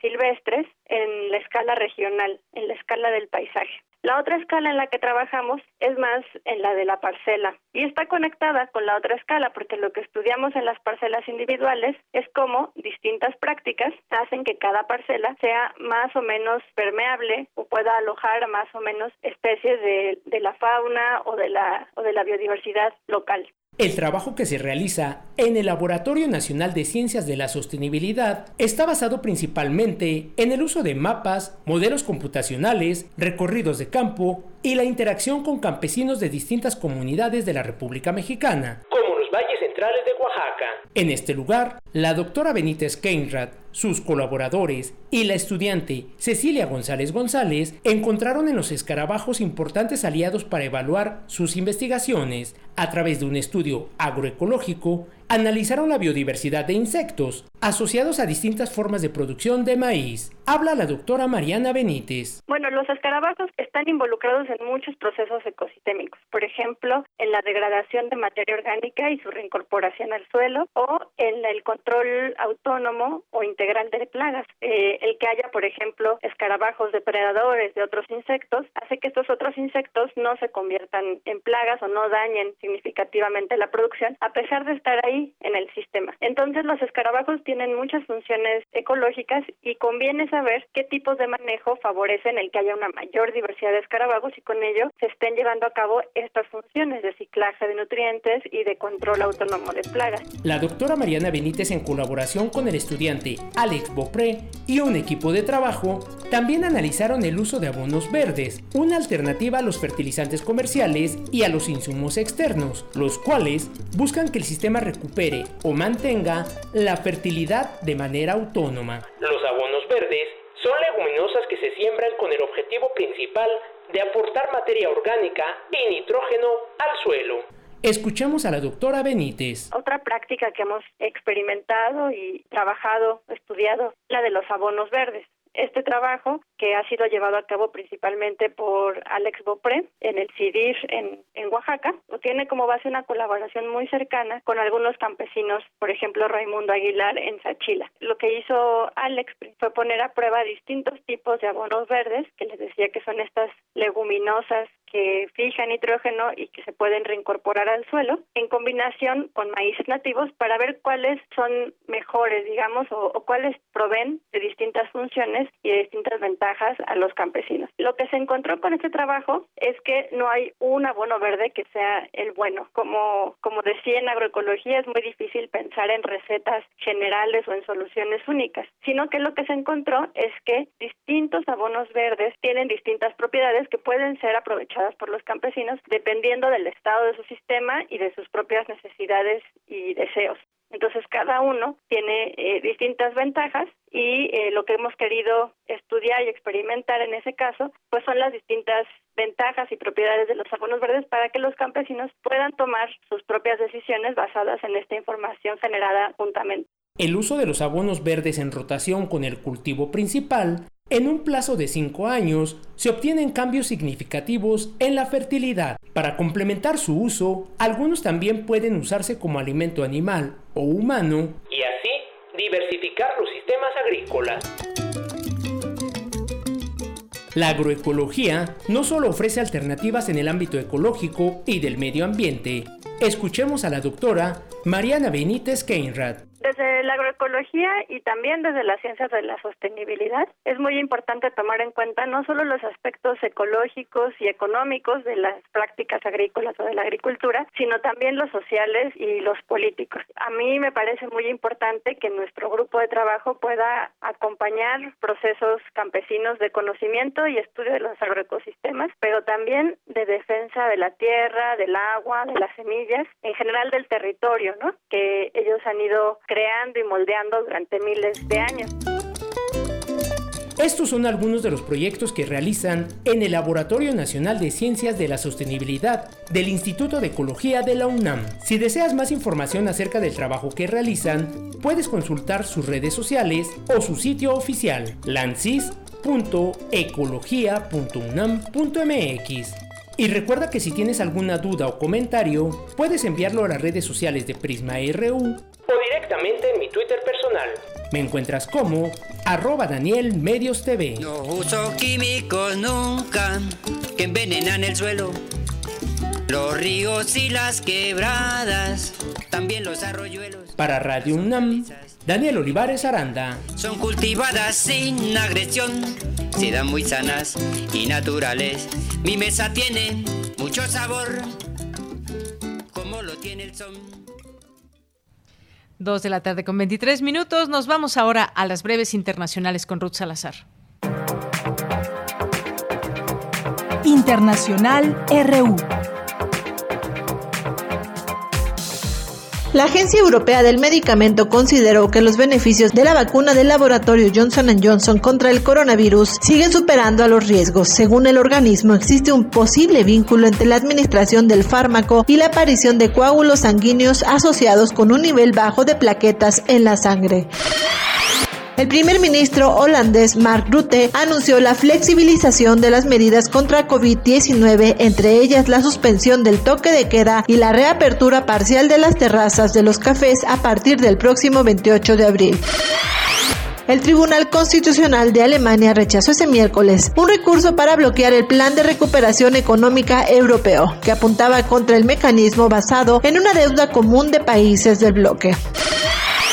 Eurodiputados y representantes de países de la Unión Europea acordaron una reducción de al menos 55% de las emisiones netas de gas de efecto invernadero con relación al nivel de 1990 en la víspera de la cumbre organizada por el presidente estadounidense Joe Biden la Organización para la Prohibición de Armas Químicas votaron en favor de la suspensión de los derechos de Siria por su presunta utilización de armas químicas. Las medidas son una respuesta a una investigación en la que se halló responsable de la Fuerza Aérea Siria de haber usado gas, harín y cloro en un ataque en 2017 contra el gobierno de Latamnen controlado por los rebeldes.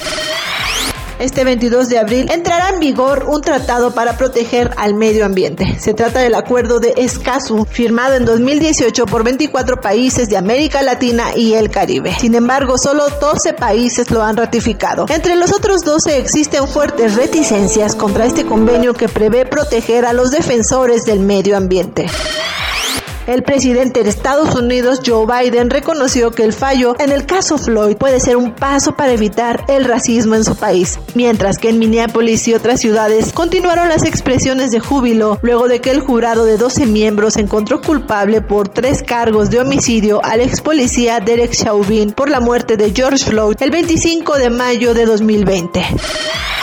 El vuelo tripulado de la NASA SpaceX de la Estación Espacial Internacional programado para el jueves se retrasó un día debido al mal tiempo, anunció este miércoles la Agencia Espacial Estadounidense. Prisma RU. Relatamos al mundo.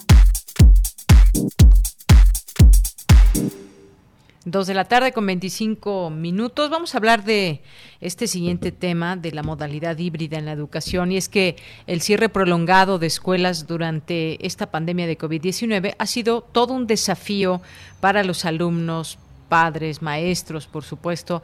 Hay muchos países que pues están planificando ya la reapertura, algunos pues están con escuelas abiertas y bueno, pues hay que pensar en todo esto. Las medidas de distanciamiento social pues han hecho que este aprendizaje siga siendo pues ya parte de nuestro cotidiano, por lo menos de forma parcial y hay distintas restricciones como sabemos para regresar a las escuelas no se puede y están regresando a cuentagotas en el caso de México y en solo un estado hasta el momento.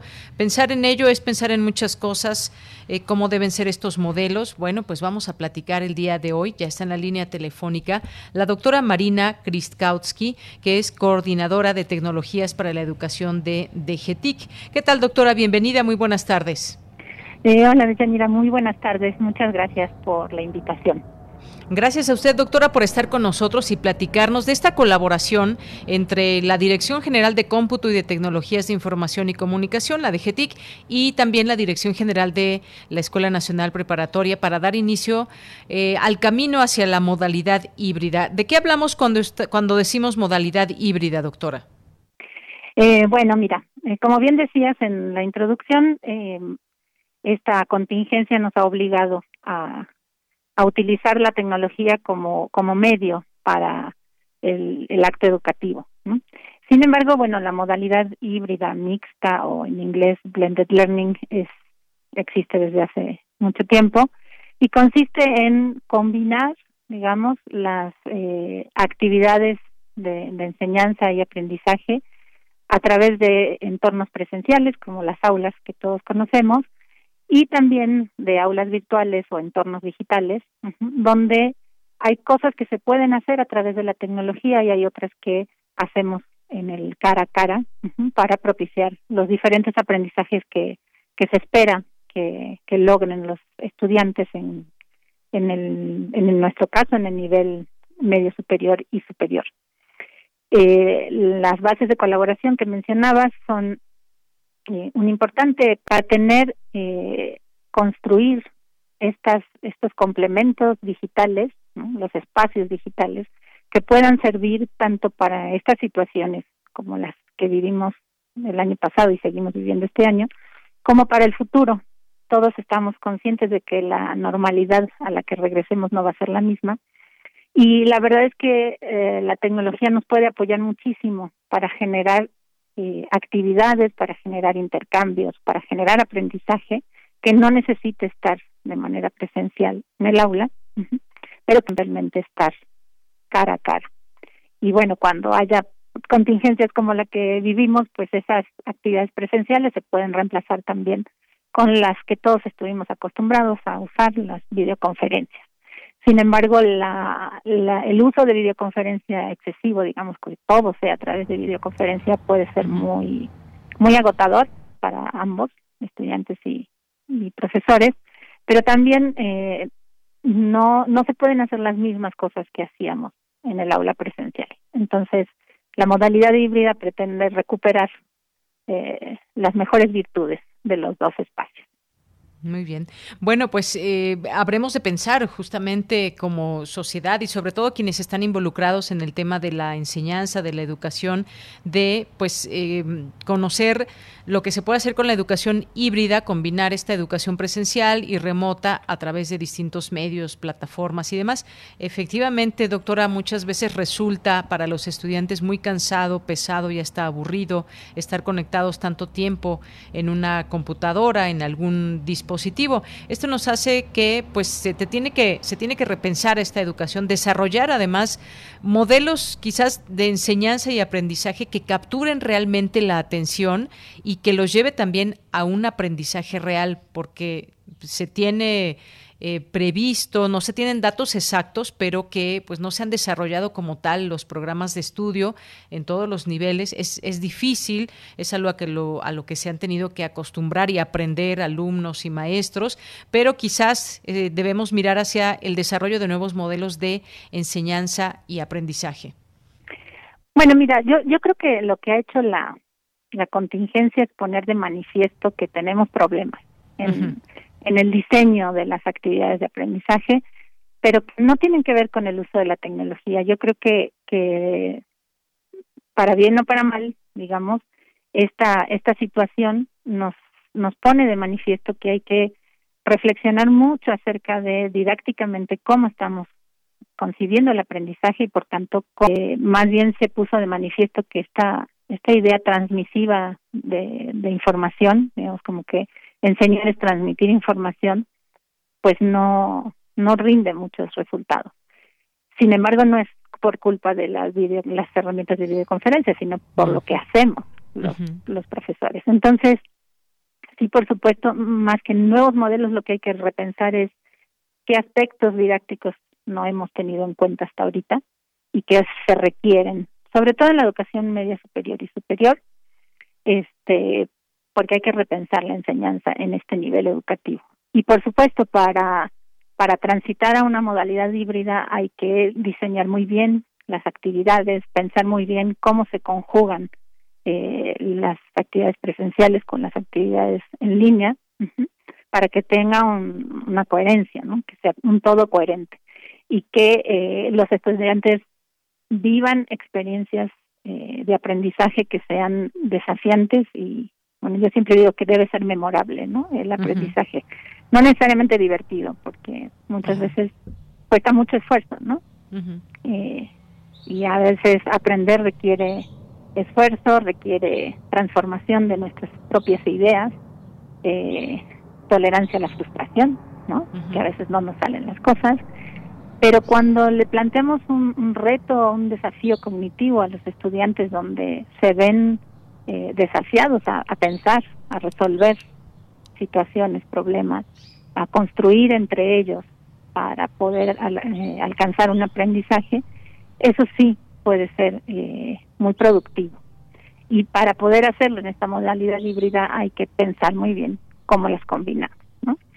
Y bueno, pues eso no se hace en un ratito, ¿no? Este, yo creo que lo que ha estado pasando no es, este, no es que lo hayamos hecho mal, sino que, pues bueno, fue una, una emergencia mundial, ¿no? Y tratamos de hacer mm, lo indispensable para continuar, para no suspender la, la educación. Sin embargo, bueno, pensándolo ya más a, a largo plazo y entendiendo que estas situaciones pueden volver a suceder en cualquier momento y que además este movimiento hacia la, educación híbrida ya tiene su tiempo, como decía al principio, eh, sobre todo en el nivel superior, medio superior y superior. Este, pues ya lo veníamos pensando, ya lo veníamos trabajando, entonces ahora es cuestión de aterrizarlo más rápido para poder movernos hacia allá la modalidad híbrida está en el plan de desarrollo de nuestro rector desde la administración pasada y más presente en esta administración, mucho antes de que tuviéramos la menor idea de que podría haber una pandemia. ¿no? Entonces, esto es algo que, que ya se viene construyendo. Entonces, sí, por supuesto hay que diseñarlo con, con mucha, mucha precisión para que se puedan eh, alcanzar los aprendizajes que se deben alcanzar. Por supuesto, en esta emergencia muchas cosas no se pudieron hacer, pero yo destacaría la parte positiva, que es todo lo que sí se ha podido hacer.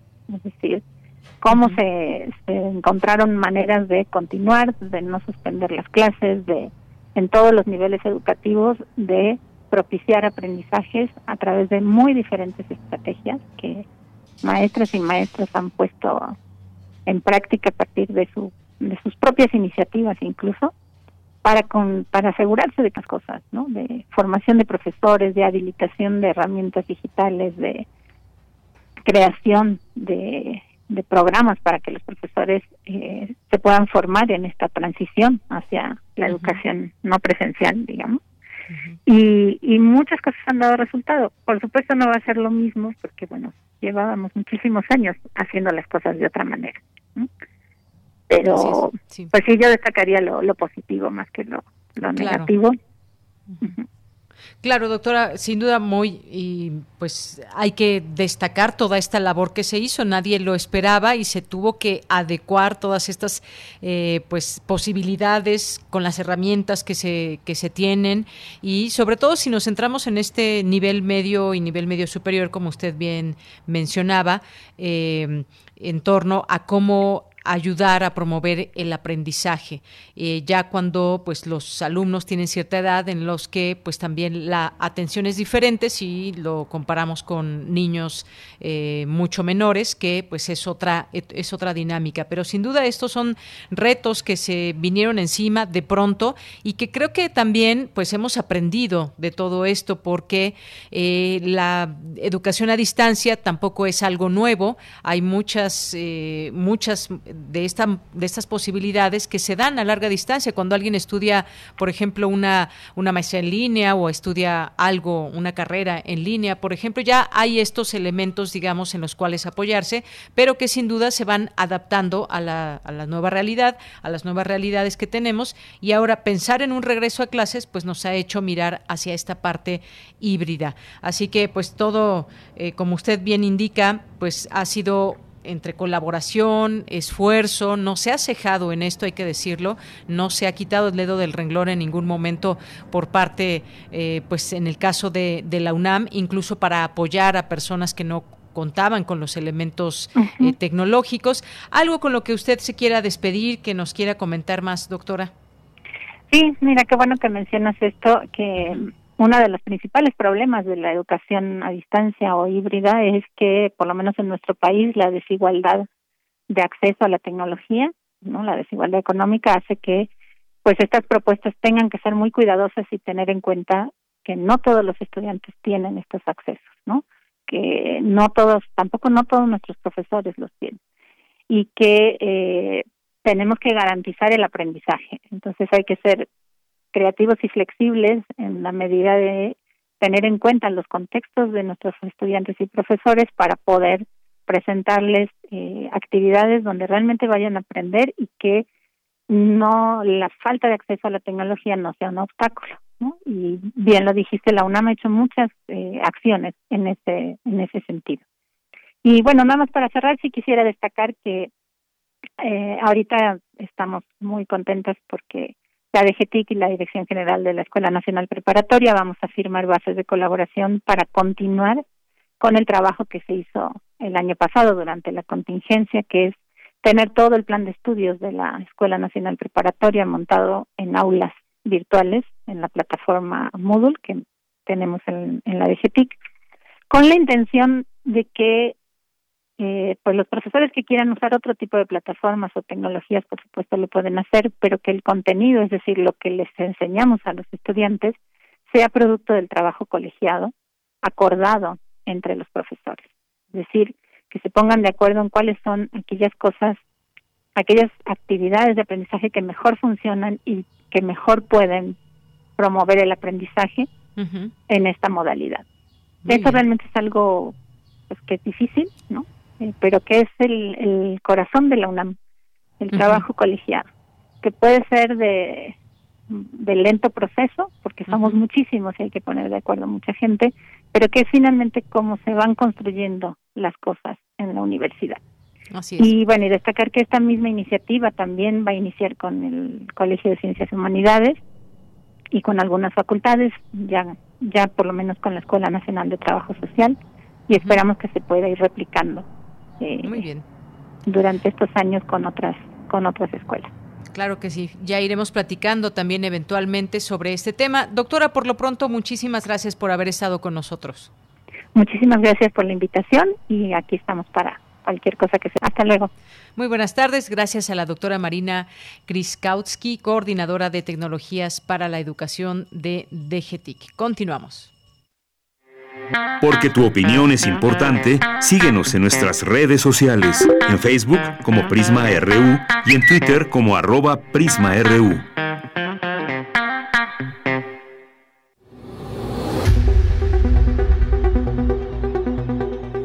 Dulce Conciencia. Ciencia. En Prisma ya son las 2 de la tarde con 40 minutos y es tiempo de ciencia aquí en Prisma RU con Dulce García, a quien saludo con mucho gusto. Dulce, muy buenas tardes. Claro que sí, Deyanira, muy buenas tardes a ti al auditorio. Te saludo con el mismo gusto. Deyanira, hoy vamos a platicar sobre el PDF y el ADOC, estos software que revolucionaron el mundo de las publicaciones. Deyanira, pues de la comunicación digital como tal. ¿Cómo ves este tema? Pues me interesa mucho, fíjate, porque pues estamos utilizando también con todas estas nuevas tecnologías y cómo explotar estas posibilidades, ¿no? Así es, y además que tienen tantos años de creación y siguen realmente vigentes y con mucha fuerza. Así es. Bueno, pues ¿qué te parece si antes de pasar a la plática con una experta acerca de este tema, escuchamos un poquito de información al respecto? Claro, adelante.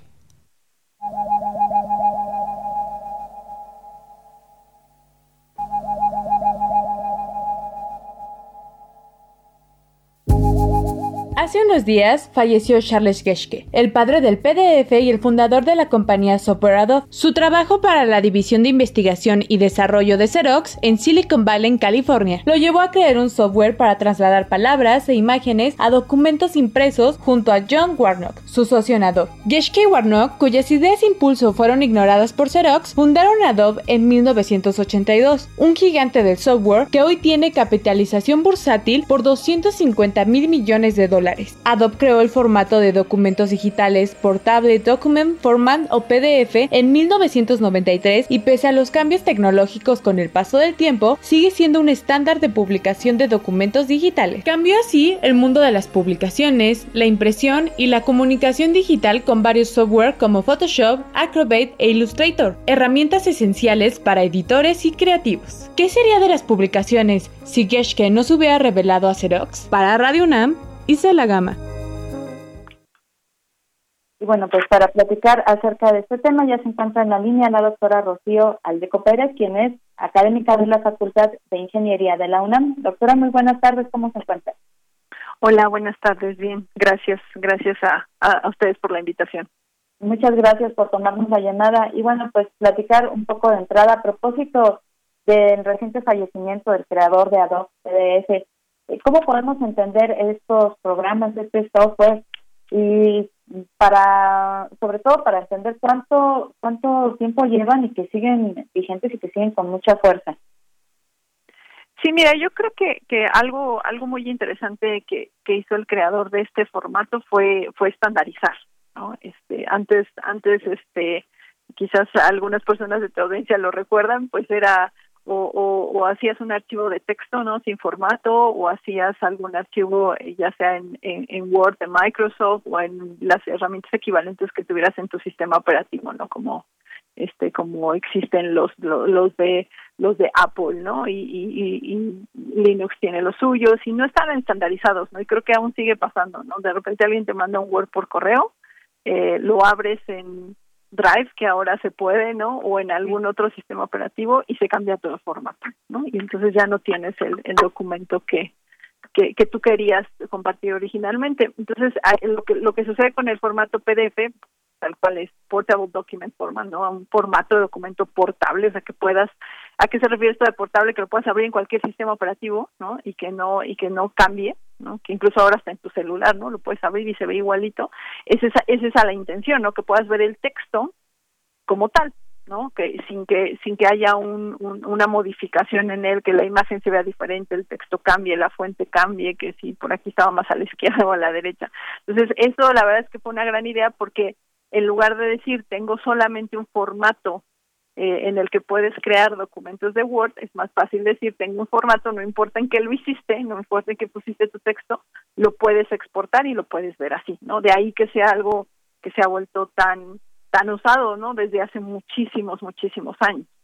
Claro que sí. ¿Y cómo, cómo ha evolucionado este software de tal manera que, pues a pesar de que la tecnología, este tipo de tecnología avanza muy rápido y de pronto se deja uno, ya quedó como, como viejo y entramos a, usar un nuevo programa, pero este se ha mantenido. ¿Cómo lo ha logrado? ¿Cómo ha sido su evolución?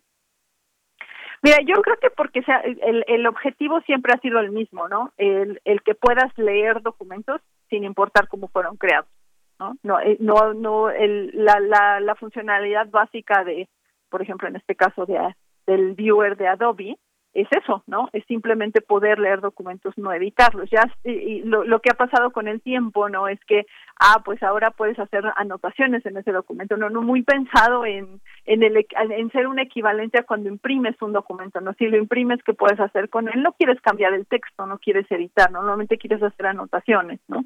Que eso es lo que lo que las este todas estas sets de Adobe cuando eh, cuando son profesionales te dejan no puedes editar lo cual este es muy conveniente no este eh, tienes esta idea de paper free no que nadie quiere utilizar papel porque hay que cuidar a los arbolitos y a la naturaleza entonces esto te permite hacerlo no este tienes un documento digital ahí lo editas ahí pones tus comentarios y ahora con pandemia este yo creo que todos hemos experimentado eso no de y necesito que me mandes tal documento firmado no entonces a otra cosa que tiene eso es que ya puedes firmar digitalmente. No parece que es como una firma autógrafa porque es tu firma no no es una firma digital es una firma autógrafa eh, en una imagen eh, pero se pueden este, bloquear estos documentos, entonces nadie cambia el texto, nadie cambia tu firma, nadie se roba tu firma, que, que, es, que es algo que, que otra vez pasa mucho en papel, ¿no? Cuando tú imprimes un documento y se firma, si alguien quiere borrar algo o cambiarlo, pues te das cuenta, ¿no? Entonces ahora estas nuevas funcionalidades que, que nos ha dado, que ya tiene rato de existir, pero creo que, que resurgieron por, por la pandemia, hacen que, que cada vez podamos utilizar más estos documentos PDF como un equivalente cuando imprimes cuando imprimes un papel. Entonces yo creo que eso eso este ha hecho que pues se mantengan y estén ahí. Lo único que hacen, si, si vemos, es eh, tener estas, estas funcionalidades extra quizás más fácil de usar, más a la mano de todos los usuarios. Así es, doctora, pero además aquí creo que hay unas implicaciones muy importantes sobre la confianza en la información que recibimos a través de estos formatos y que a lo mejor con otro tipo de programas, con otro tipo de formatos no, no podríamos tener esa confianza. ¿Qué hay acerca de esto? Sí, mira, lo que sucede con, con, con Adobe es que eh, tú puedes, por ejemplo, proteger el, el documento eh, con, con contraseña. ¿no? Creo que muchos bancos hacen eso, por ejemplo, cuando nos mandan nuestros estados de cuenta, no lo puedes abrir el PDF este, si no te conoces la contraseña. Entonces eso garantiza que solamente lo podrá ver eh, la persona que tiene los derechos de verla no eso no lo podemos hacer tan de manera tan simple con un con un documento de otro tipo este de, de editor no de texto.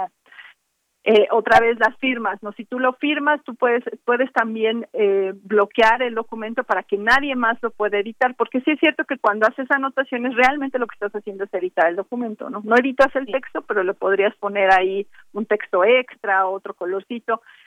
Si tú no quieres que eso suceda, puedes bloquear el documento y nadie va a poder modificar el documento, que es algo, como bien dices, nos genera esa confianza, ¿no? Si yo recibo un contrato de compra-venta, ¿no? Y me dicen fírmalo, este, yo lo que quiero es firmarlo y que cuando lo mande nadie más lo modifique, ¿no? Ni mi firma ni el contenido del texto, porque pues es algo que, un contrato, ¿no? Pues cuando tienes estas herramientas es posible hacerlo, es posible configurar, ¿no? La aplicación para que para que cuando lo mandes nadie más lo pueda lo pueda modificar generando esta esta confianza no así es doctora pues se nos acaba el tiempo desafortunadamente la verdad es que es bien interesante saber que podemos confiar en este tipo de programas que llevan ya tanto tiempo y pero bueno seguiremos platicando más adelante acerca de esto la volveremos a invitar por lo pronto agradecemos muchísimo el tiempo que nos ha brindado y esta información muchas gracias a ustedes todo un gusto que estemos bien, muy buenas tardes. Hasta luego. Fue la doctora Rocío Aldeco Pérez de la Facultad de Ingeniería de la UNAM, a quien agradecemos muchísimo su participación y agradezco también su atención y los dejo ya nada más con una frasecita. Muy buenas tardes. Tienes una cita con un científico. La tecnología es como los peces. Si no los asas pronto, se ponen malos. Charles Geschke. Porque tu opinión es importante, síguenos en nuestras redes sociales, en Facebook como Prisma RU y en Twitter como arroba PrismaRU.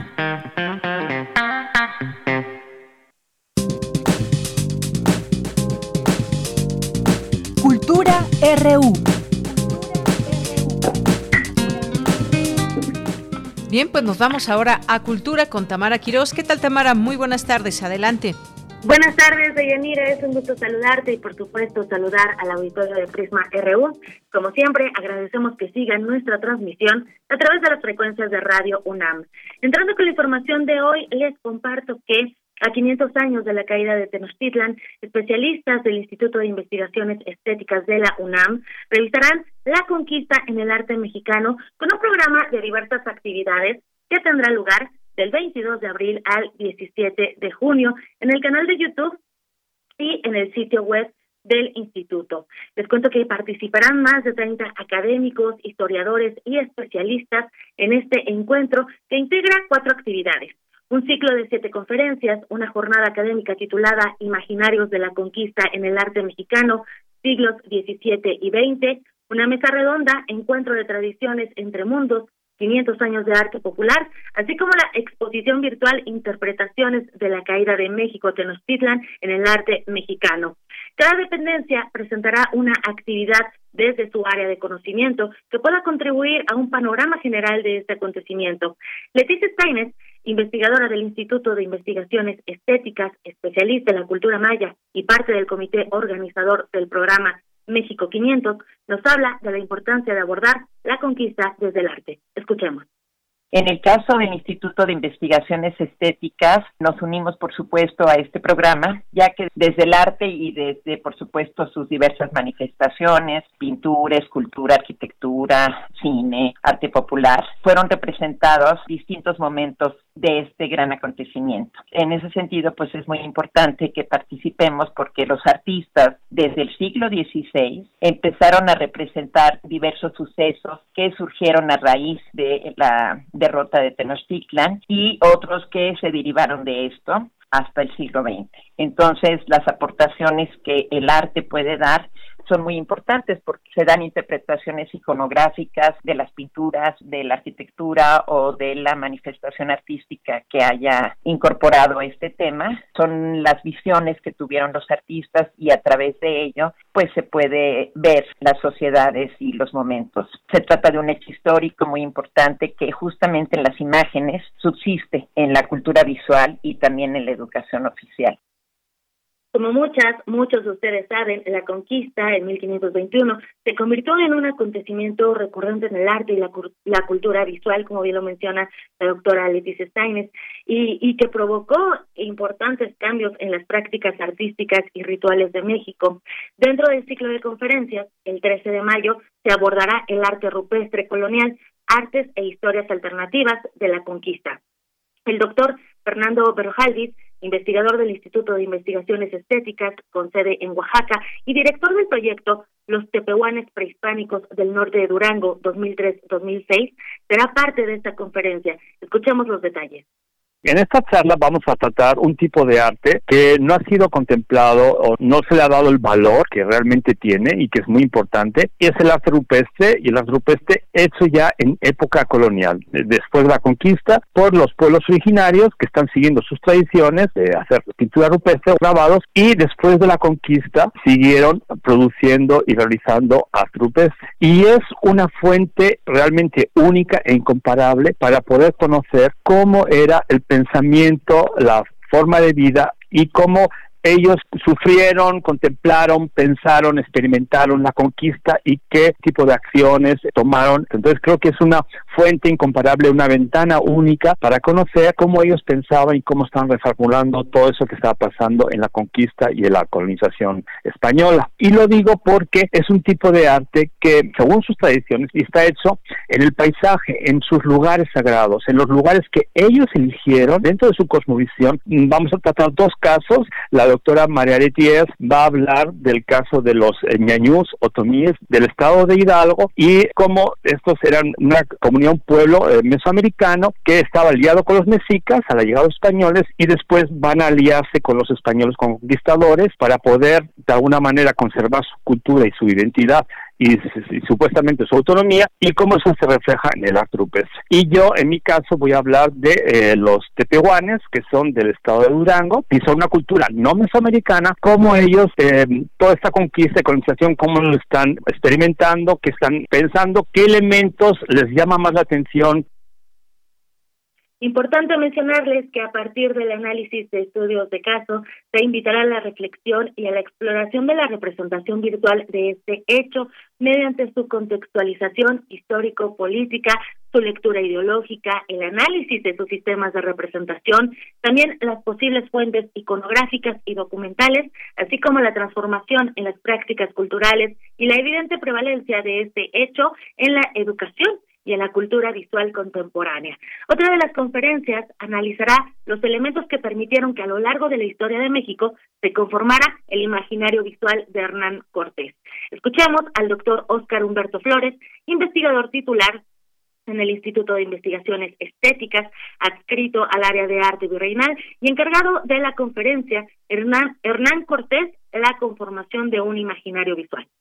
El objetivo de la conferencia será justamente confrontar estas distintas fuentes para que nosotros podamos ver cómo la figura de Hernán Cortés fue cambiando a lo largo del tiempo, desde eh, verlo como una figura que retomaba el ideal del héroe clásico, para lo cual pues se van a retomar algunos elementos procedentes de la tratadística y de la literatura del Renacimiento hasta crónicas posteriores que se escribirán en la época virreinal y en algunas novelas del siglo de oro español. También es interesante la forma en la cual la figura de Hernán Cortés será representada en distintos géneros eh, artísticos. En el caso de la Nueva España tendremos algunos retratos, también vemos eh, distintas escenas que representan eh, la conquista de México. Posteriormente, la figura de Hernán Cortés adquirirá una gran importancia en el siglo XIX, con la consumación de la independencia y posteriormente, cuando se van a conformar los distintos proyectos de nación, la figura de Hernán Cortés eh, será vista de manera diferente por parte de los historiadores liberales y también por parte de los historiadores conservadores. Y desde luego, pues en el siglo XX, la figura de Hernán Cortés adquirirá una gran importancia, sobre todo en la primera mitad del siglo, cuando los pintores muralistas, sobre todo Diego Rivera, le van a conceder un lugar central en los murales que llevará a cabo en el Palacio Nacional en la Ciudad de México, en donde Hernán Cortés será despojado de todo sentido heroico y de acuerdo pues con ideologías nacionalistas de la época, él será visto como el villano, como parte de la historia oficial que fue transmitida por parte de las autoridades educativas en México prácticamente a lo largo de todo el siglo XX. Y finalmente analizaremos también algunas representaciones en la cultura popular y en algunas otras imágenes realizadas por otros pintores de la segunda mitad del siglo XX. Hernán Cortés, la conformación de un imaginario visual se realizará el 27 de mayo. Recuerden que mañana inicia este programa México 500, la conquista en el arte mexicano. Se pueden seguir las transmisiones todos los jueves a las 17 horas a partir de este 22 de abril y hasta el 17 de junio. Eh, se transmitirán en el canal de YouTube del Instituto de Investigaciones Estéticas de la UNAM. No se pierdan eh, pues estas actividades, diversas actividades que abordarán el impacto en distintas disciplinas, eh, como la pintura, el dibujo, la litografía, el cine y la arquitectura, desde el siglo XVI hasta el siglo XX. Les invitamos a que consulten el programa completo en la página del Instituto de Investigaciones Estéticas. También que sigan sus redes sociodigitales, también sigan las de nosotros. Recuerden que estamos en arroba prisma.ru y a mí me encuentran en arroba tamaraquiros-m. Será un placer leerlos a través de Twitter. Les deseo que tengan una excelente tarde. Deyanira, te regreso los micrófonos porque ya terminamos este programa. Así es, Tamara, muchas gracias. Y gracias a todos ustedes que nos acompañaron este día miércoles, en este 21 de abril. Lo esperamos mañana con más información. A nombre de todo el equipo me despido. Soy de Yanira Morán. Que tenga muy buena tarde y muy buen provecho. Hasta mañana.